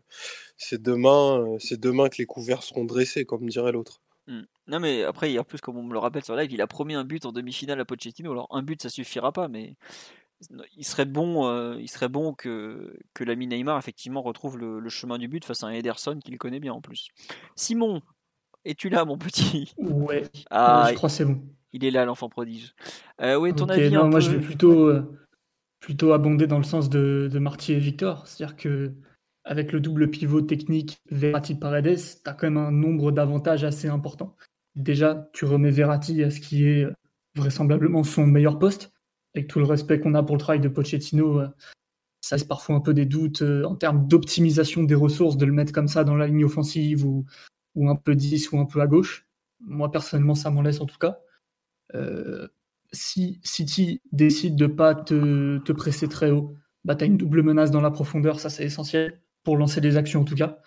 Si City décide de te presser haut, tu peux t'en remettre euh, en cas de vraie difficulté au bon pied de, de Verratti pour casser totalement le pressing. Alors c'est pas une assurance à 100% que ça marche. Hein. Euh, il y a des contre-exemples aussi, par exemple Bruges, qui avait euh, très très bien géré Marco de ce point de vue-là il y a, il y, a, il y a un moment déjà, mais ça reste un exemple marquant. Ouais, ouais c'est ça. Donc euh, bon, mais ça me paraît être la meilleure chance si t'as pas en gros d'autres ressources, notamment en termes de gelon, parce que bon, Icardi par exemple titulaire pourrait te permettre pas de gagner tous les duels aériens, mais de peser un peu plus sur la défense si tu as vraiment des soucis et que tu es forcé de jouer long. Euh, pareil que le PSG avait assumé contre le Bayern à l'aller en annulant un peu le pressing haut en 4-4-2 du, Bayern qui ressemble à celui de City. Et en plus, si tu remets Verratti au milieu avec, euh, avec Paredes, c'est une place qui se libère pour un quatrième attaquant. Alors ça pourrait être compliqué de trouver des noms vu, euh, que Mbappé pourrait, pourrait ne pas débuter le match, voire ne pas jouer du tout. Je pense quand même qu'avec Draxler et Icardi, tu as un vrai 4-2-4 pour attaquer City et, et, leur poser des problèmes parce que à l'aller, on avait, mine de rien, fait un match relativement de contrôle, euh, surtout en première mi-temps, vu qu'on attaque euh, globalement avec parcimonie et, les phases les plus intéressantes, c'est plus des phases de contrôle que, des phases de déséquilibre. Mais justement parce que City était tout le temps dans les conditions de, la couverture et de l'équilibre défensif. Très très peu de fois, tu, les as poussés à la faute ou à sortir de leur zone ou, à prendre des décisions un peu, un peu difficiles. Et Stones et Diaz ont passé un match euh, assez tranquille, par exemple. Alors que face au Bayern, tu avais un vrai 4-2-4, 4 vrais attaquants, et tu as pu peser beaucoup plus à l'aller comme au retour dans des situations différentes. Mais les deux matchs, ça a été le cas sur, euh, la défense à 4 du, Bayern qui jouait haut, à l'instar de celle de City. Euh, City, alors Guardiola n'est pas connu pour vendre un football très très défensif, mais je pense que là où ce City est le plus impressionnant cette année, c'est dans la manière de défendre avec leur 4-4-2 en zone très très haut et euh, à la fois compact et énergétique. Énergique, pardon, je sais plus comment on dit. Mais, mais là, du coup, il faut vraiment avoir un plan et les joueurs pour casser ce 4-4-2, mettre des buts. Je pense que c'est un match qui se jouera au moins à 3 buts, parce que si on marque moins de buts, on passe pas. Et je pense que City, malgré tout, trouvera, le moyen, euh, bon gré mal gré, d'en mettre un donc euh, le scénario le plus probable pour passer, ce serait de gagner 3-1. Donc euh, non, si tu mets une équipe de contrôle, je pense que de 1, euh, je suis pas sûr que à ce petit jeu-là, City te soit pas supérieur à domicile. Et de 2, tu crées pas les conditions du déséquilibre dans la défense de City pour créer les occasions qui t'ont un peu manqué au match aller malgré tout, malgré des très bonnes séquences et, et parfois du danger aussi. Donc non, je pense vraiment quatre attaquants, quels qu'ils soient, et un double pivot technique pour, pour à la fois casser le pressing et, trouver la profondeur. Et, de toute façon, après, c'est un match de Ligue des Champions. Hein. Il y aura des impondérables, des imprévus, un scénario qui va s'écrire, mais euh, mettre toutes les chances de son côté offensivement au coup d'envoi, ça me paraît une priorité. D'accord, bon. Je, comprends ton approche. On nous, demande, si un double pivot Herrera Verratti ça marche pas. Je pense qu'aujourd'hui Herrera fait pas trop partie de de l'équation. Il fait partie de ces joueurs un peu comme Keane on a. il y a beaucoup de gens sur live qui nous ont parlé de Keane, mais euh, le pauvre il n'a pas fait un match depuis un certain temps. Il est, il est rentré une minute ce week-end. Aujourd'hui, il apparaît comme un peu l'attaquant de pointe numéro 3 du PSG. Il n'avait pas été très très bon à, contre Saint-Etienne. Il, semblait manquer de jus. On a l'impression que le, ce, ce malheureux Moïse est un peu en train de subir un contre-coup du Covid euh, assez énorme quand même. Enfin, en tout cas, c'est voilà. On nous dit c'est un joueur généreux. Bah oui, il est très généreux, Moïse. Il l'a encore montré ce week-end hors du foot cette fois-ci. Mais par contre, est-ce qu'il a 90 minutes dans les jambes ou même 60-70 Ça semble aujourd'hui être un doux rêve. Et honnêtement, je préfère qu'il rentre 20 minutes, qu'il casse tout ce qui passe, plutôt qu'il tente de jouer 70 en n'étant pas, pas à 100%. Moïse, c'est un peu la même approche que Mbappé. C'est peut-être qu'il pourra faire que 20-30 minutes.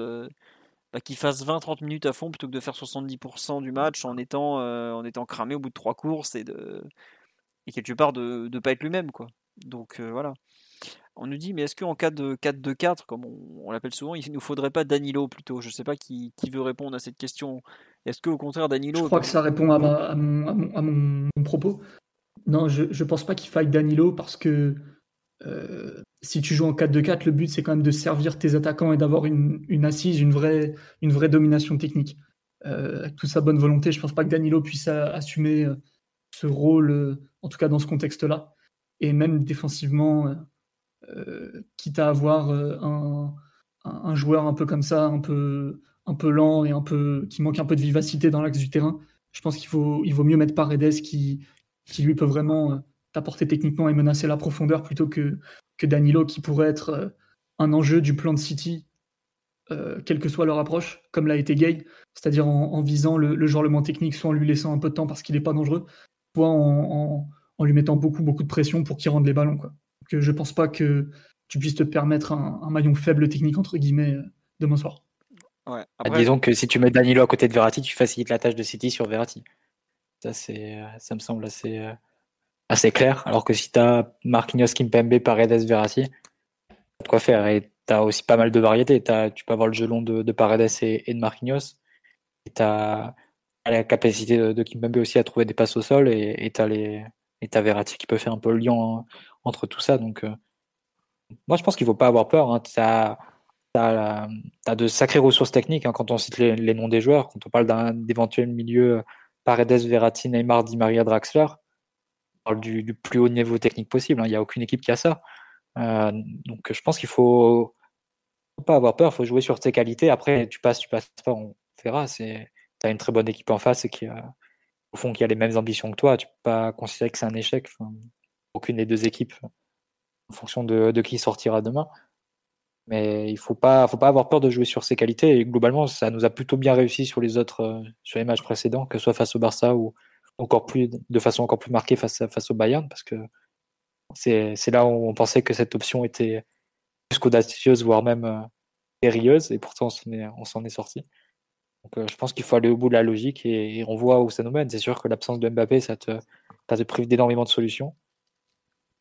Mais c'est pas pour autant qu'il faut renoncer, je pense, à, la maîtrise technique. Parce qu'après tout, ton enjeu, ça reste quand même de, diviser un peu la possession de, City. Parce que si tu commences à rentrer dans un match où City à 60-65% de possession, te fait tourner la balle de droite à gauche, etc., ça va être très très compliqué pour toi parce que tes transitions, elles sont de mauvaise qualité. Tu les, partir, tu les commenceras de, très bas sur le terrain et, City a la, capacité de bien les contrôler avec toujours des, joueurs derrière le ballon et un pressing qui est, intelligent tactiquement. Donc, euh, l'idée, ça reste quand même de d'avoir peut-être plus le ballon que, la norme et qu'habituellement, ou du moins que face au Bayern, où, là tu savais que même si tu n'avais pas beaucoup de possession sur tes ballons de, récupération, tu allais pouvoir faire très mal parce que c'est une équipe qui se retrouve régulièrement déséquilibrée à la perte. Donc euh, c'est pas tout à fait la même logique que face au Bayern, mais euh, la réponse pour moi, elle passe par euh, une maîtrise qui doit être supérieure à celle que, du moins qui ne doit pas être exclusive de la part de, City dans, la possession de balle parce que voilà, si tu arrives dans un, dans un scénario de 60-40 ou 65-35 en possession,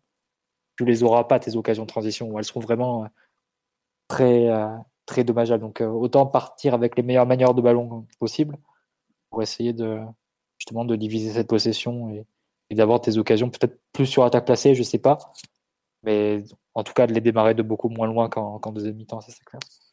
Et juste d'un point de vue individuel, il y a aussi une donnée qui est très importante et qui est très différente notamment de ce qu'on pouvait avoir avec Trapp il y a quelques années. C'est quand même le jeu au pied de Navas qui est très mauvais et qui ouvre beaucoup de possibilités à City sur le match aller. Il envoie beaucoup de patates chaudes à ses défenseurs centraux.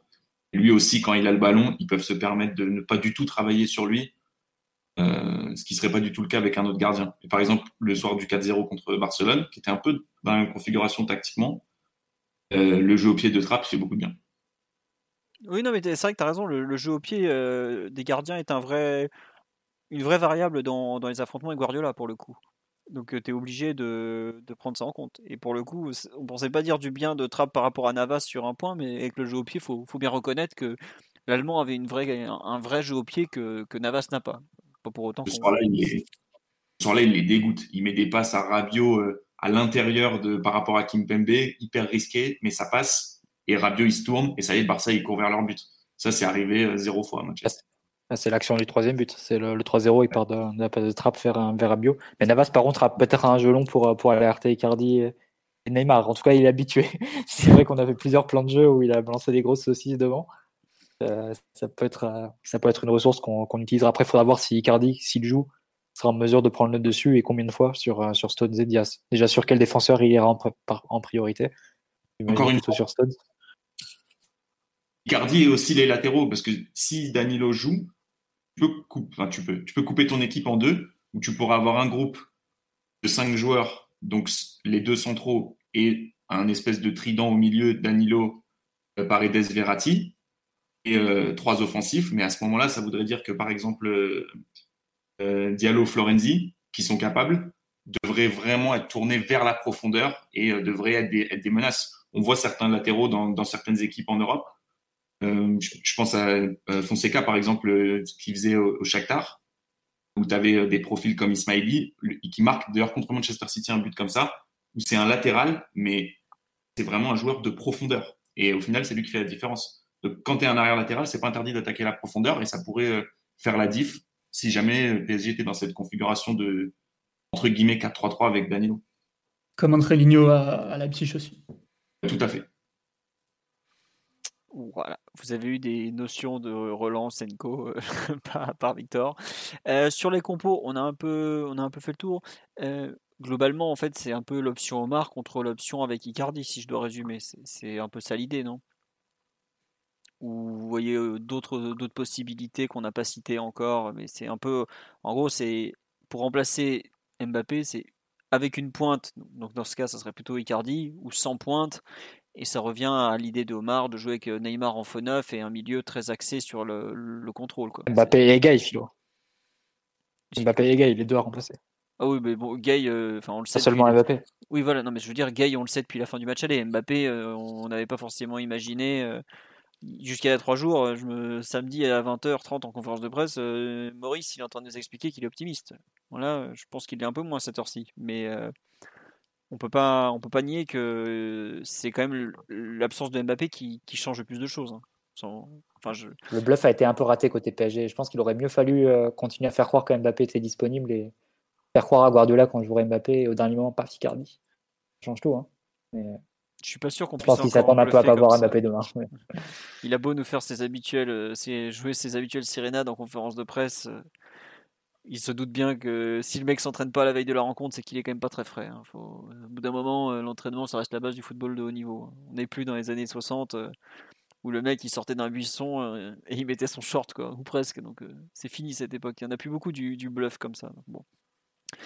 Euh, dans les... Là, on a beaucoup parlé des compos, de la façon de gérer un peu le, le match, euh, enfin plutôt la façon de, de construire l'équipe pour, euh, pour faire tel ou tel match. Qu'est-ce que vous, vous voyez un peu comme, comme- j'ai mis les clés de la rencontre, c'est un, thème très vague et, très fumeux. Qu'est-ce que vous, vous pensez Ah, Alors, je vais faire un point Mbappé parce qu'effectivement, Omar, tu dis, c'est pas qu'il s'est pas entraîné, c'est qu'il a fait un petit, parcours individuel à l'écart du groupe, comme Poch l'avait annoncé.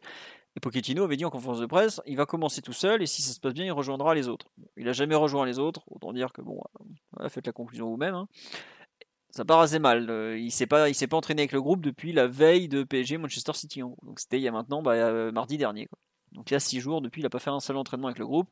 Il a fait une séance hier au camp des loges hein, où il a fait, il a alterné soins et quelques petits sprints. Et aujourd'hui, ça a été pareil, ça a été quelques vagues sprints et, et c'est tout. Jeudi et vendredi dernier, Mbappé, il n'était pas à l'entraînement, il était aux soins. Donc euh, voilà. Euh, je reviens à mes clés du match. Euh, bah tiens Victor, toi qui connais probablement mieux City que nous, quelle clé tu mettrais peut-être côté Citizen? Tu as beaucoup parlé en fait de, de gêner la relance du PSG notamment, mais euh, est-ce que qu'est-ce que City, euh, qu'est-ce que tu vois comme euh, comme euh, peut-être comme approche côté City qui pourrait être euh, bien ou pas bien d'ailleurs? Bah, je pense que entre guillemets le match dépend de City. Parce que en fait c'est vrai que quand tu regardes les matchs de City, euh, notamment les matchs qui ont précédé le PSG, notamment par exemple Gladbach ou Dortmund, faut bien dire que beaucoup d'entre nous n'avaient pas trop peur de City parce que pour dire les choses comme elles sont, ils sont très ennuyeux à regarder. C'est vrai que certains matchs, la victoire à Liverpool, je crois, premier tir, au-delà de la 30e minute. Mais en même temps, quand tu constates ça, même le match contre, contre Gladbach, certains matchs de première ligue, je, trouve que c'est vraiment agréable à regarder. C'est surtout sans le public et tout dans le contexte actuel. Ce- cela dit, quand tu regardes le classement et quand tu regardes l'efficacité qu'ils ont, tu es obligé d'avoir une approche un peu plus empathique et de te dire qu'ils savent ce qu'ils font quand même. Et par exemple, Dortmund, il y a eu d'innombrables temps de jeu de, City contre Dortmund. Il faut bien dire ce qui est, la qualif, c'était ric-rac. Mais Dortmund, ils défendaient avec neuf joueurs. Et immédiatement, quand tu transposes avec le PSG, avec Mbappé et Neymar, tu dis que c'est compliqué d'être coupé en deux, euh, d'être coupé en deux contre City. Et, euh, et l'autre chose qui compense, entre guillemets, cette relative efficacité offensive de City qui cherche surtout à s'installer dans le camp adverse, euh, bah, c'est la façon dont eux ils défendent pour contre-attaquer. Et là, cette saison, c'est hyper carré ce qu'ils font. On n'en parle pas beaucoup, mais ce 4-4-2 dont parlait Simon, il est vraiment impressionnant. Ligne défensive, elle est très très haute et les mécanismes de cadrage du porteur et de couverture mutuelle, ils sont hyper bien huilés. Et, euh, c'est pour ça que beaucoup d'équipes qui font des erreurs individuelles contre City à la relance et que du coup, c'est peut-être pas des erreurs si individuelles que ça. Que Allison, par exemple, l'erreur euh, sur le but dans ce match décisif de PL, a sûrement envisagé de jouer long avant finalement de faire cette passe un peu malheureuse. Et c'est, le cas aussi d'Emre Can euh, dans l'ouverture du score en contre-attaque contre, contre City euh, au tour précédent. Euh, du coup, pour Paris, la clé, c'est vraiment d'être capable de battre ce premier pressing. Et, pour ça, il va falloir faire différemment de, de l'aller où tu avais quand même 7 joueurs qui étaient vraiment trop bas. La défense à 4 et plus, euh, j'allais dire, le milieu à 3 avec Verratti. Il va falloir trouver un moyen de faire ce que, le PSG avait fait contre Barcelone lors du 4-0. On y revient souvent à ce match. Mais avoir le cran dans des petites zones, dans des petits espaces, avec des petits redoublements de passes et de la justesse technique, de répondre à cette densité qu'ils mettent, se tourner et là leur, proposer quelque chose dans la, profondeur où là parfois ils ont tendance parfois à être un peu flottants et à être un peu fragiles et, on l'a bien vu contre Chelsea dans cette finale de coupe qu'ils ont perdue. Donc pour moi c'est ça la clé. En demi-finale, c'était à Wembley, c'est pour ça que. Et ouais, pour moi, c'est ça la clé, quoi. Et, et forcément, c'est un risque parce que parce que c'est des petits, c'est des petits circuits, c'est des. Moi, je, repense souvent à ce, ces combinaisons qu'il y avait eu ce soir-là entre Kurzawa et, Draxler et même Matuidi, où vraiment ils font, comment dirais-je, les codes du jeu de position. Euh, Draxler et Kurzawa, ils sont sur la même ligne. C'est des déviations en une touche. C'est pas des angles que tu as l'habitude de voir. Et André Gomez euh, et, les autres, ils sont perdus. Et ce qui se passe, c'est qu'ils le retrouvent, Kurzawa, ce soir-là, face au jeu. Et là, Piqué ou Titi sont pas habitués à, courir vers leur but. Eux, ils sont habitués à avancer parce que ça cadre le porteur efficacement. Si tu casses ce mécanisme de cadrage du porteur, tu, tu fais changer la peur de camp. Et pour faire ça, il bah, faut mettre des joueurs qui sont capables de le faire et pour supporter leur temps de jeu à eux, s'ils ont l'audace de les poser, les temps de jeu, euh, ben, tu prends un risque, mais t'as pas le choix. Oui, bah comme c'est ce que disait Verratti en conférence de presse. De toute façon, on n'a rien à perdre, on n'a pas le choix. On a déjà perdu l'aller, hein, mais on n'a pas pris 4-0 quand même. Mais c'est vrai que ce que tu dis, en fait, c'est vraiment mettre City dans des situations euh, inconfortables. C'est vraiment les faire courir vers leur but, qui quelque chose bah, qu'ils n'aiment pas faire. Quand tu es adepte du jeu de possession, de position pardon, et de la possession à outrance, courir vers ton but, c'est un peu tout ce que tu détestes. Parce que déjà, ça veut dire que tu n'as pas le ballon, et en plus, tu es dans une situation où c'est toujours compliqué de défendre en allant vers ton but. Tout le monde n'est pas. Euh, ils n'ont pas des joueurs forcément qui sont à même de gérer ça comme euh, Ramos et Varane savent le faire. Qui est, pour citer une, une analyse que tu avais fait sur le site, l'incroyable euh, performance de cette charnière centrale, euh, ils ne sont pas tout à fait en mesure de, de, la, de la rééditer avec Stones et, comment il s'appelle et, le très bon Ruben Dias malgré tout. Surtout, c'est leur volonté d'avancer. Et ça, on ne le voyait pas avec la réalisation match, au match aller, mais on le voit notamment avec le film du match sur RMC avec les plans Spider-Cam, Mbappé, il a passé énormément de temps hors jeu euh, au match aller. Ils, ont, ils sont arrivés, ils ont joué la ligne la plus haute possible contre Paris. Ils ont mis Mbappé hors jeu parce qu'ils ont tellement confiance dans leur mécanisme de cadrage du porteur qu'à regarder les attitudes entre les Bernardo, les De Bruyne et tout, comment il se passe le porteur euh, Paredes, ils lui ont pas mis un marquage individuel. C'est juste en changeant de marquage, ils ont réussi à le cadrer. Donc, euh, donc il faut, il faut, c'est là qu'il faut casser le, mécanisme. Et là, ça va être une autre paire de manches pour euh, Stones et, et Ruben même si encore une fois, ils font du très bon boulot. Et on peut parler aussi du match de Walker à l'aller qui, dans la couverture et euh, de la profondeur, a, beaucoup aidé ses centraux à rester très haut par son orientation et sa capacité à couvrir. Il a fait du très bon boulot sur Mbappé. Oui, bah, euh, Mbappé, dont, on répète, il sera probablement pas là. Mathieu, Omar ou Simon, un autre aspect du match de, que vous voulez évoquer à la veille de cette rencontre? Bah, Au-delà de, de l'aspect tactico-tactique et des joueurs qui vont, qui vont débuter la rencontre, il faut quand même rappeler que euh, le match risque de, se jouer aussi dans la tête. Dans la tête, pas au sens euh, le courage ou quoi, mais vraiment dans le fait de pas commettre d'erreurs, de pas perdre le fil de son match, d'avoir des temps faibles, les, euh, les moins bas possibles, les plus, les plus, ouais, c'est ça, ceux qui causent le, moins d'occasions. Et dans l'ensemble, d'éviter tout ce qui s'est passé en deuxième mi-temps, c'est-à-dire euh, les erreurs sur les buts, les fautes, le carton rouge. Euh, c'est des points sur lesquels on a, on a tendance à insister. La dernière fois, on ne l'a pas fait. C'est bon, pas pour ça que ça s'est passé comme ça, mais allez savoir. Donc non, vraiment, il faut que lorsque les mecs rentrent sur le terrain, ils aient un niveau de concentration et, de, calme aussi vraiment très très très très élevé pour, pour être capable d'assumer les 90 minutes face à un adversaire très très exigeant parce que sinon, euh, euh, sinon tu vas avoir 5, 10, 15 minutes de flottement et, ça va faire très très mal. Et, je pense que malgré tout, il y a des joueurs un peu fatigués en ce moment dans l'équipe, euh, peut-être plus prompts à des erreurs de concentration ou des, des petites erreurs individuelles. Kimpembe, par exemple, a joué un, un, nombre de minutes absolument hallucinant depuis 4-5 semaines. Et encore une fois, face à Lens, il y a des petits moments où il se déconnecte un peu, où euh, il y a une frappe sur laquelle il se tourne alors qu'il ne doit jamais se tourner et qu'il avait été un peu euh, averti par le mur sur, euh, sur le coup franc. sur le but aussi, il n'est il est pas tout à fait au contact. Alors ok, c'est un cafouillage, c'est pas facile, mais il perd un peu la notion de, de l'attaquant face à lui. Donc non, vraiment, il faut que l'équipe ait de la fraîcheur mentale et de la lucidité. C'est très très important ça. Tiens, une question sur la me dit comment Lyon avait géré son match retour l'année dernière? Mais Lyon, c'était sur un match. Et ils avaient la, la kryptonite de, Guardiola nommé Maxwell Cornet. Donc c'est pas, pas comparable, Lyon. C'est vraiment c'était un peu différent. Et euh, Simon, étant, tu l'as évoqué très rapidement dans ce que tu dis, c'est que euh, City, c'est leur première demi-finale. Enfin, depuis 2016, mais du groupe de 2016, il doit rester bah, De Bruyne et Agüero, mais il va pas jouer, ou très peu. Et Walker, non. Fernandinho. Fernandinho, mais pareil. Bah, D'ailleurs, le duo Fernando-Fernandinho nous avait fait bien mal à l'époque. Mais voilà, c'est tout, quoi. Et euh, Guardiola, on parle légèrement en force de presse, genre ouais, pour nous, c'est un peu l'inconnu, la demi-finale et tout. Et j'espère qu'ils vont se retrouver dans une, une vraie inconnue, à savoir le PSG, par exemple, ouvre rapidement le score un truc euh, un peu comme Neymar à Manchester United euh, en décembre, genre au bout d'un quart d'heure tu mènes, pour qu'ils se retrouvent dans cette zone euh, où justement ils aient un peu les jambes qui tremblent et qui, sentent la pression de l'événement en fait. Alors il n'y aura pas le public, donc c'est un truc où la pression, le rapport à l'environnement est forcément modifié. Mais un peu se retrouver dans une zone où justement, la Victor a évoqué juste avant la façon de les, de les mettre un peu hors de position par le ballon. Et moi, j'ai envie, de, j'ai envie de les voir quand ils sont hors de position par le, par le score, par le, par le déroulement du match.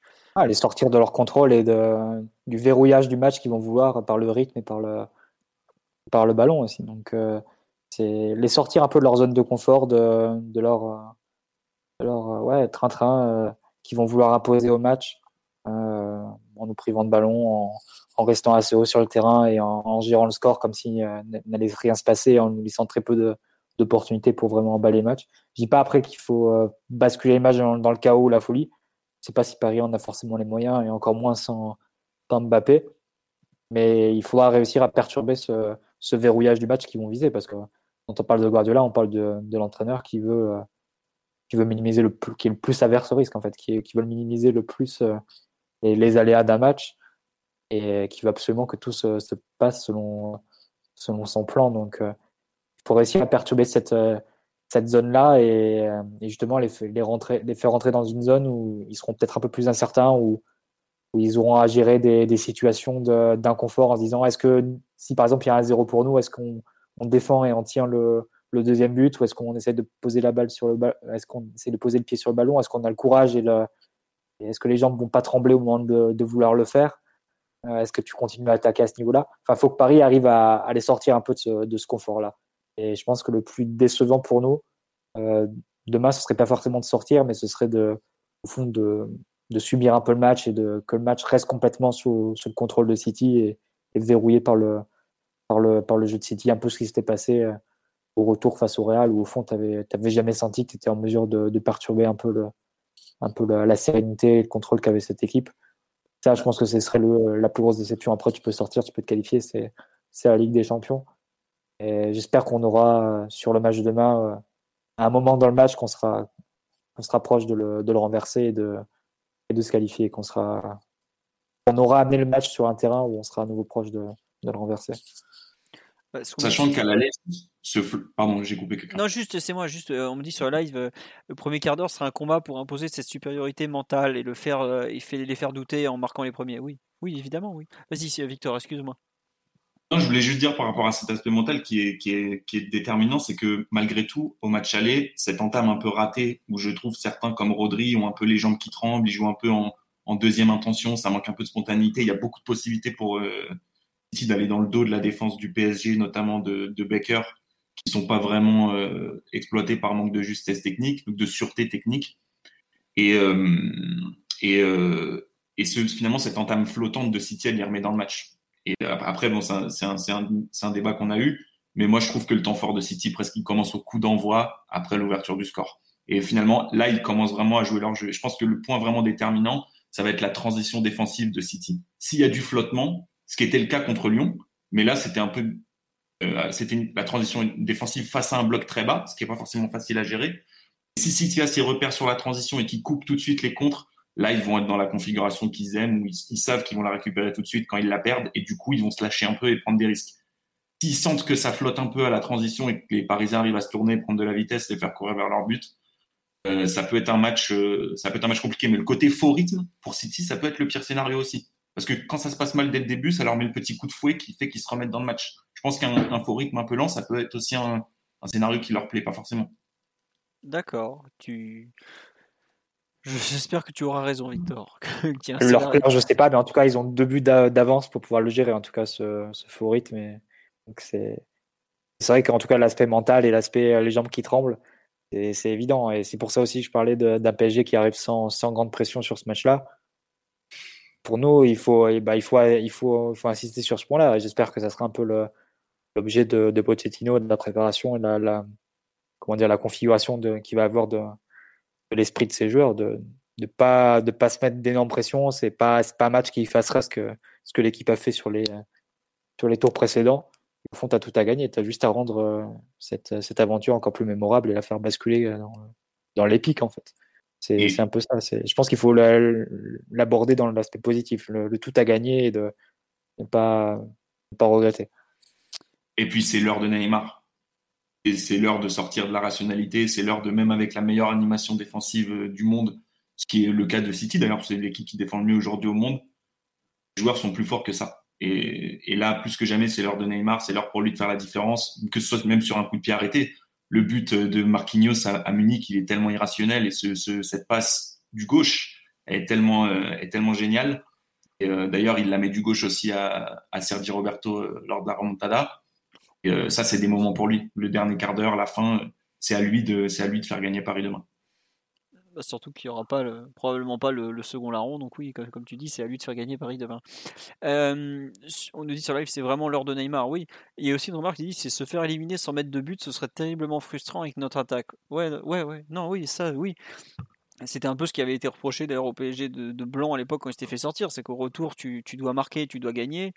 Et as, limite, as, si t'as Cavani qui a une occasion en fin de match, mais c'est tout quoi. Genre en 90 minutes, t'avais eu une occasion c'était un peu ridicule. Là, si on peut éviter de passer autant à côté d'un point de vue offensif, euh, qu'au moins on marque, qu'on qu'on ait un vrai match. Quoi, parce que au coup d'envoi, City est quand même dans un fauteuil. Hein. C'est une équipe qui aime avoir le ballon pour endormir le match et qui peut en plus particulièrement le faire avec le score. Si le PSG n'est pas capable de, les bousculer, ça va. Je vais pas dire que ça fera des ordres, mais je trouve que ça, ça, sera une fin un peu, un peu ratée à une très très belle campagne européenne. Parce que c'est je vais pas dire que c'est la première fois qu'on a une vraie campagne européenne avec QSI parce que celle de la saison dernière avec l'attente de 5 mois entre le 8 et le quart, le, match unique en, quart et en demi, même la finale qui se joue pas grand chose, c'était quand même des moments incroyables. Mais euh, cette année, on a eu une campagne assez folle. Le, rien que le premier tour déjà, c'est une dinguerie. Euh, on a, enfin, je sais pas si on s'en compte, mais au premier tour, on a quand même euh, deux matchs euh, suffocants entre Leipzig et United. C'était des matchs. Enfin, avant d'aller à United, on faisait pas les malins quand même. Hein. Finalement, on ressort en étant premier de la poule. Bon, voilà, il y a, quand même pas mal de, trucs qui font que ils peuvent pas demain faire une fin dégueulasse, je trouve, en fait. C'est, ça serait vraiment un peu de gâcher tout. Peut-être pas gâcher, mais ça serait pas dans l'esprit de cette campagne en fait. Il y a eu du panache de façon incroyable. Il y a eu des matchs, de la qualité, il y a eu des, très grands moments de football, de l'irrationnel et tout. Demain, ça peut pas se finir sur un 1-0 chiant, 70% euh, de possession Guardiola, tiki-taka euh, catalano-anglais avec euh, des centres et du, handball ou presque là. Enfin, pas des centres justement, du handball autour de la surface. Vraiment le truc, l'horreur quoi. Le match que tu as vu mille fois avec le Barça quoi. Totalement en contrôle ou autre.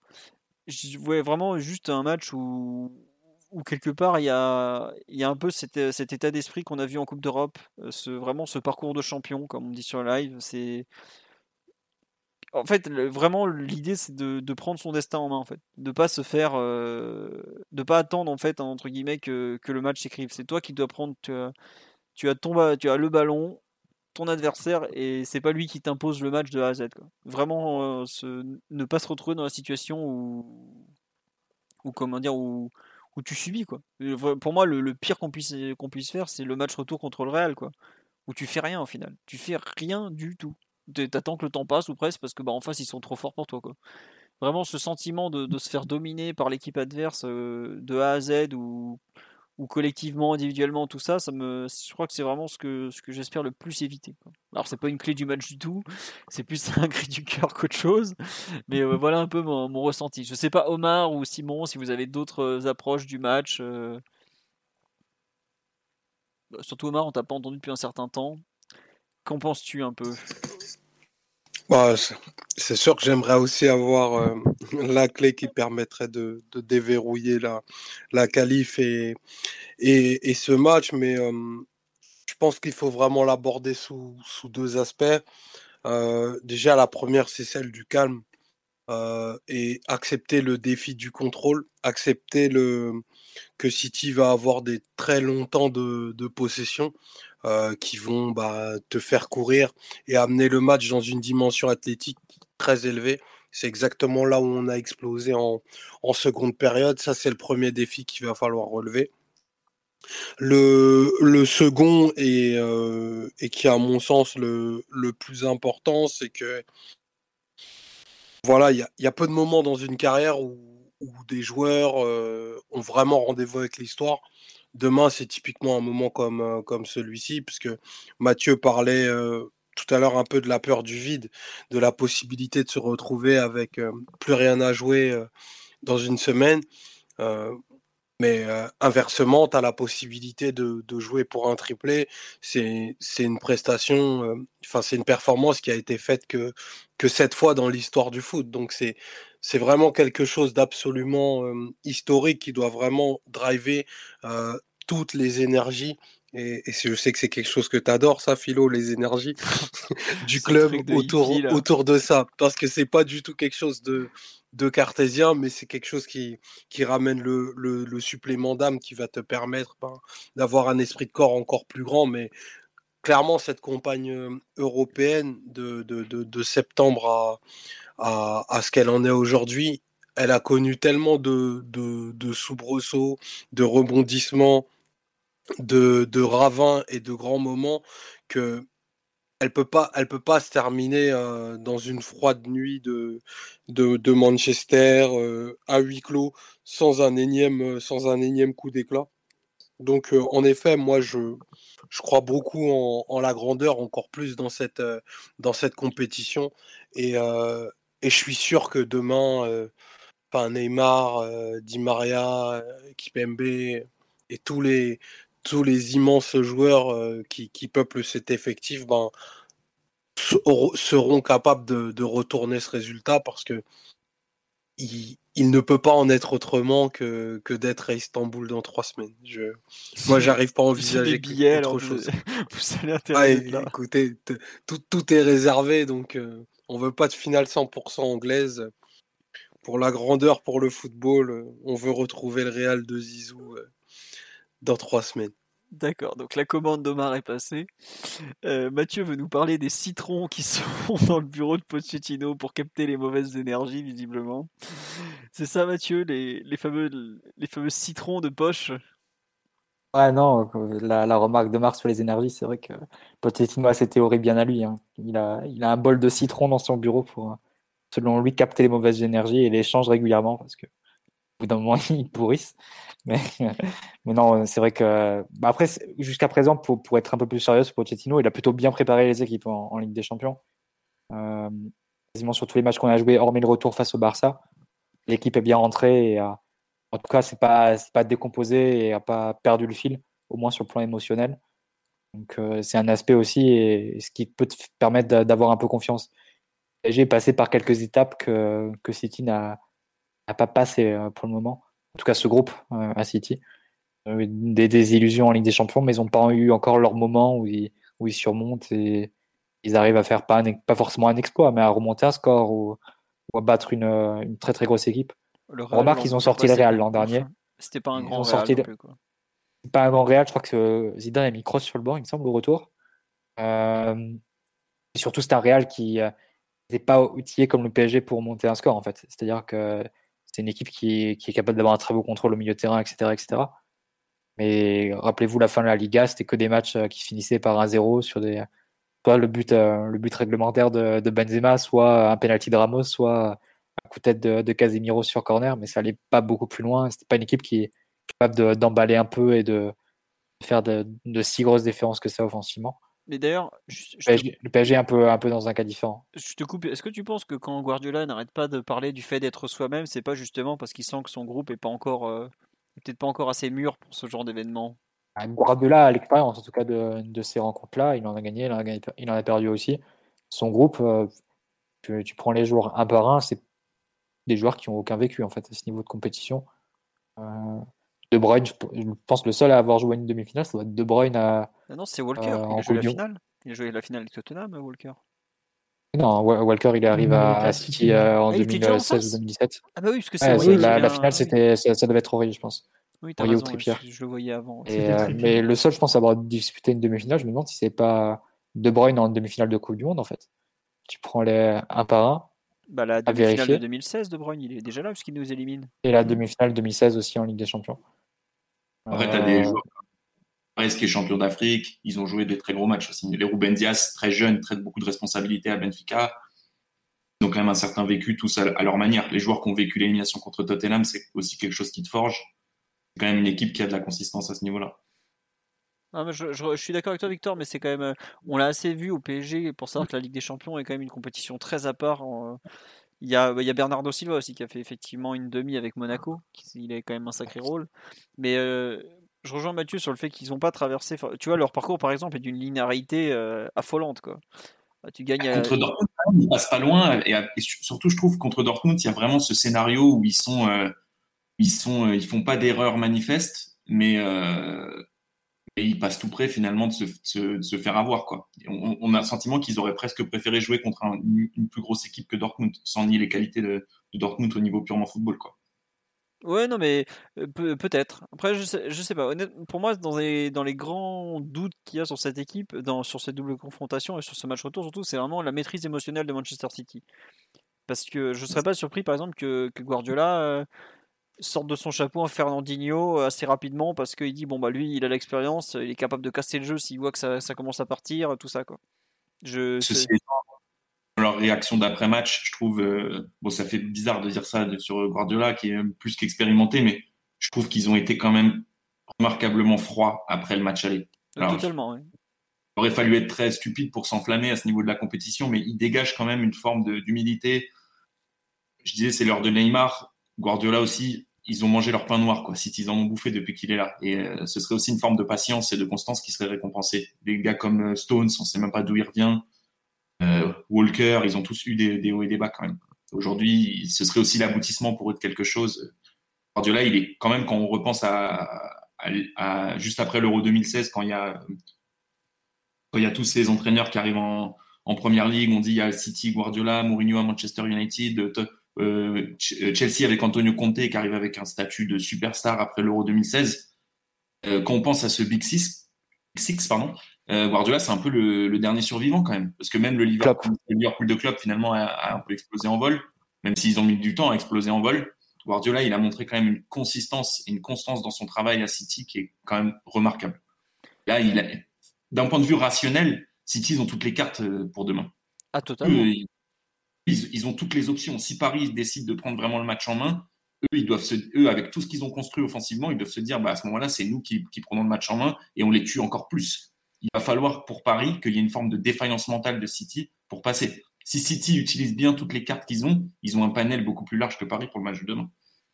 Oui, c'est normal. Euh, c'est une équipe qui est plus. C'est un collectif qui est plus abouti. Qui est, comme tu le dis, il y a as six ans de travail derrière aussi. C'est normal que tu sois. Que, que, que quelque part, tu plus de repères collectifs, tu plus de ci, plus de ça quand même, non? Bien sûr, mais tu vois, par exemple, la finale contre, contre Tottenham, elle se débloque sur un coup de pied arrêté coup de pied arrêté offensif, ils ont tellement de repères. Le, but de De, de Bruyne, euh, c'est pas totalement euh, du hasard ou de la chance. J'ai pas étudié en détail les coups de pied arrêtés de, City, mais on peut penser qu'il y a du travail autour, que cette course de Stones aussi, elle fait, elle fait mal à cette, à cette défense, elle affecte la lecture de, de Navas. Ils ont, euh, en tout cas, ils sont préparés dans tous les compartiments du jeu, ça c'est, ça c'est certain. Après, il y a un truc que que je trouve sur eux, c'est que je trouve qu'ils sont quand même un petit peu scolaires, et notamment les défenseurs centraux. Ils sont tellement bien préparés, ils ont tellement tout envisagé, ils ont tellement de consignes pour toutes les situations que parfois je trouve qu'ils les surjouent un peu. Ils, ils ont une façon d'orienter leur corps pour contrôler la profondeur. Parfois, ils le font une petite seconde trop en avance. Et du coup, tu as le sentiment qu'avec une attaque un peu folle de la profondeur en face, tu pourrais leur prendre le dos. Je sais pas si tu voyez ce que je veux dire. Ils n'ont pas ce, des Sergio Ramos parfois qui s'orientent juste au tout dernier moment parce qu'il sait ils ont encore ce truc un peu, euh, un tout petit peu scolaire. Et tu, peux peut-être leur faire mal avec ça, je trouve. Très bien. Bah écoute, merci pour cette analyse de, de City un peu euh, poussée. Euh, Simon, tu veux rajouter quelque chose ou, pas finalement? Parce qu'on est reparti pour un petit tour de table au passage. Alors allons-y, allons-y, allons-y. non, plus, plus grand chose à dire. D'accord, bon, très bien. Mathieu Omar, vous voulez rajouter quelque chose ou pas sur le, match de demain? Si, Mathieu, tu me sembles très tourné vers l'irrationnel en cette veille de match. C'est ce qui est pas courant en te connaissant d'ailleurs, mais bon. Non, non, mais juste, non, je pense qu'on se rejoint tous sur la conclusion qui est au fond de sortir, enfin de faire sortir de, leur contrôle le Manchester City sur le match de demain. Comment y arriver, c'est la, grande question. Voilà. Bon, bah écoutez, je pense qu'on va s'arrêter là-dessus. On a fait un tour assez complet de, cet avant-match.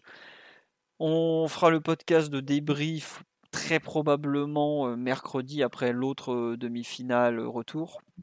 Ce sera confirmé sur le site, mais bon, voilà, comme ça, vous, savez, hein, on fera 99% de chances que ça soit à ce moment-là. On vous souhaite un bon match demain déjà, tout simplement.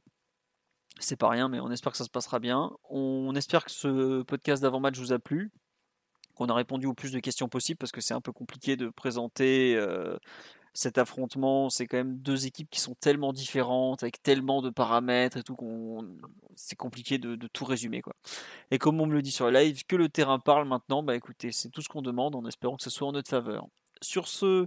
Ah non, euh, juste un petit mot pour euh, nos féminines qui ont quand même été éliminées en demi-finale retour à, Barcelone. Euh, elles ont perdu 2-1 après avoir pris deux buts pratiquement dans la première demi-heure. elles auraient pu elles aussi largement accrocher le 2-2 qui les aurait qualifiées après le match nul 1-1 de l'aller. Bon bah voilà, on espère que les garçons auront plus de réussite devant le but et qu'ils sauront faire l'exploit après avoir sorti. les féminines avaient sorti l'OL, champion d'Europe en titre, même quintuple champion d'Europe en titre. Nous, on a sorti le Bayern aussi, euh, champion d'Europe en titre. Enfin, nous, euh, côté masculin, parce que je suis plus des mecs que les filles, je l'avoue. Euh, voilà, on espère que cette fois-ci, on va pas tomber sur l'obstacle d'après, comme, ça a été leur cas. Mais en tout cas, bravo à elles pour leur parcours. C'était quand même pas rien de sortir Lyon, surtout de façon aussi méritée au tour précédent. Et bah, tant pis, elles sont tombées contre le Barça. Il y en a d'autres, ça arrivera à d'autres. Et voilà. Euh, sur ce, bah, on a fait le tour. Merci à tous pour vos likes, euh, vos dons sur le Tipeee. Vous aurez normalement un article euh, de Victor demain sur le site où il explique un peu pas mal des concepts qu'il a développés dans le podcast. Donc on vous invite à lire ça.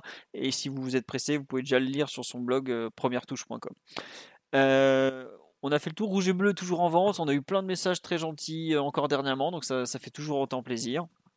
Voilà, et on va donc vous souhaiter maintenant une très bonne soirée à tous, une très bonne nuit, puisqu'il reste encore un dodo avant le grand match. Et à demain, euh, bah demain pour le match et donc à mercredi pour le prochain podcast. Voilà, bonne soirée à tous, au revoir. Ciao. Ciao, bonne soirée à tous. Bonne nuit, bisous. Et Victor, il n'ose plus dire quoi que ce soit, donc il vous dit bonne nuit. voilà, au revoir tout le monde, ciao ciao.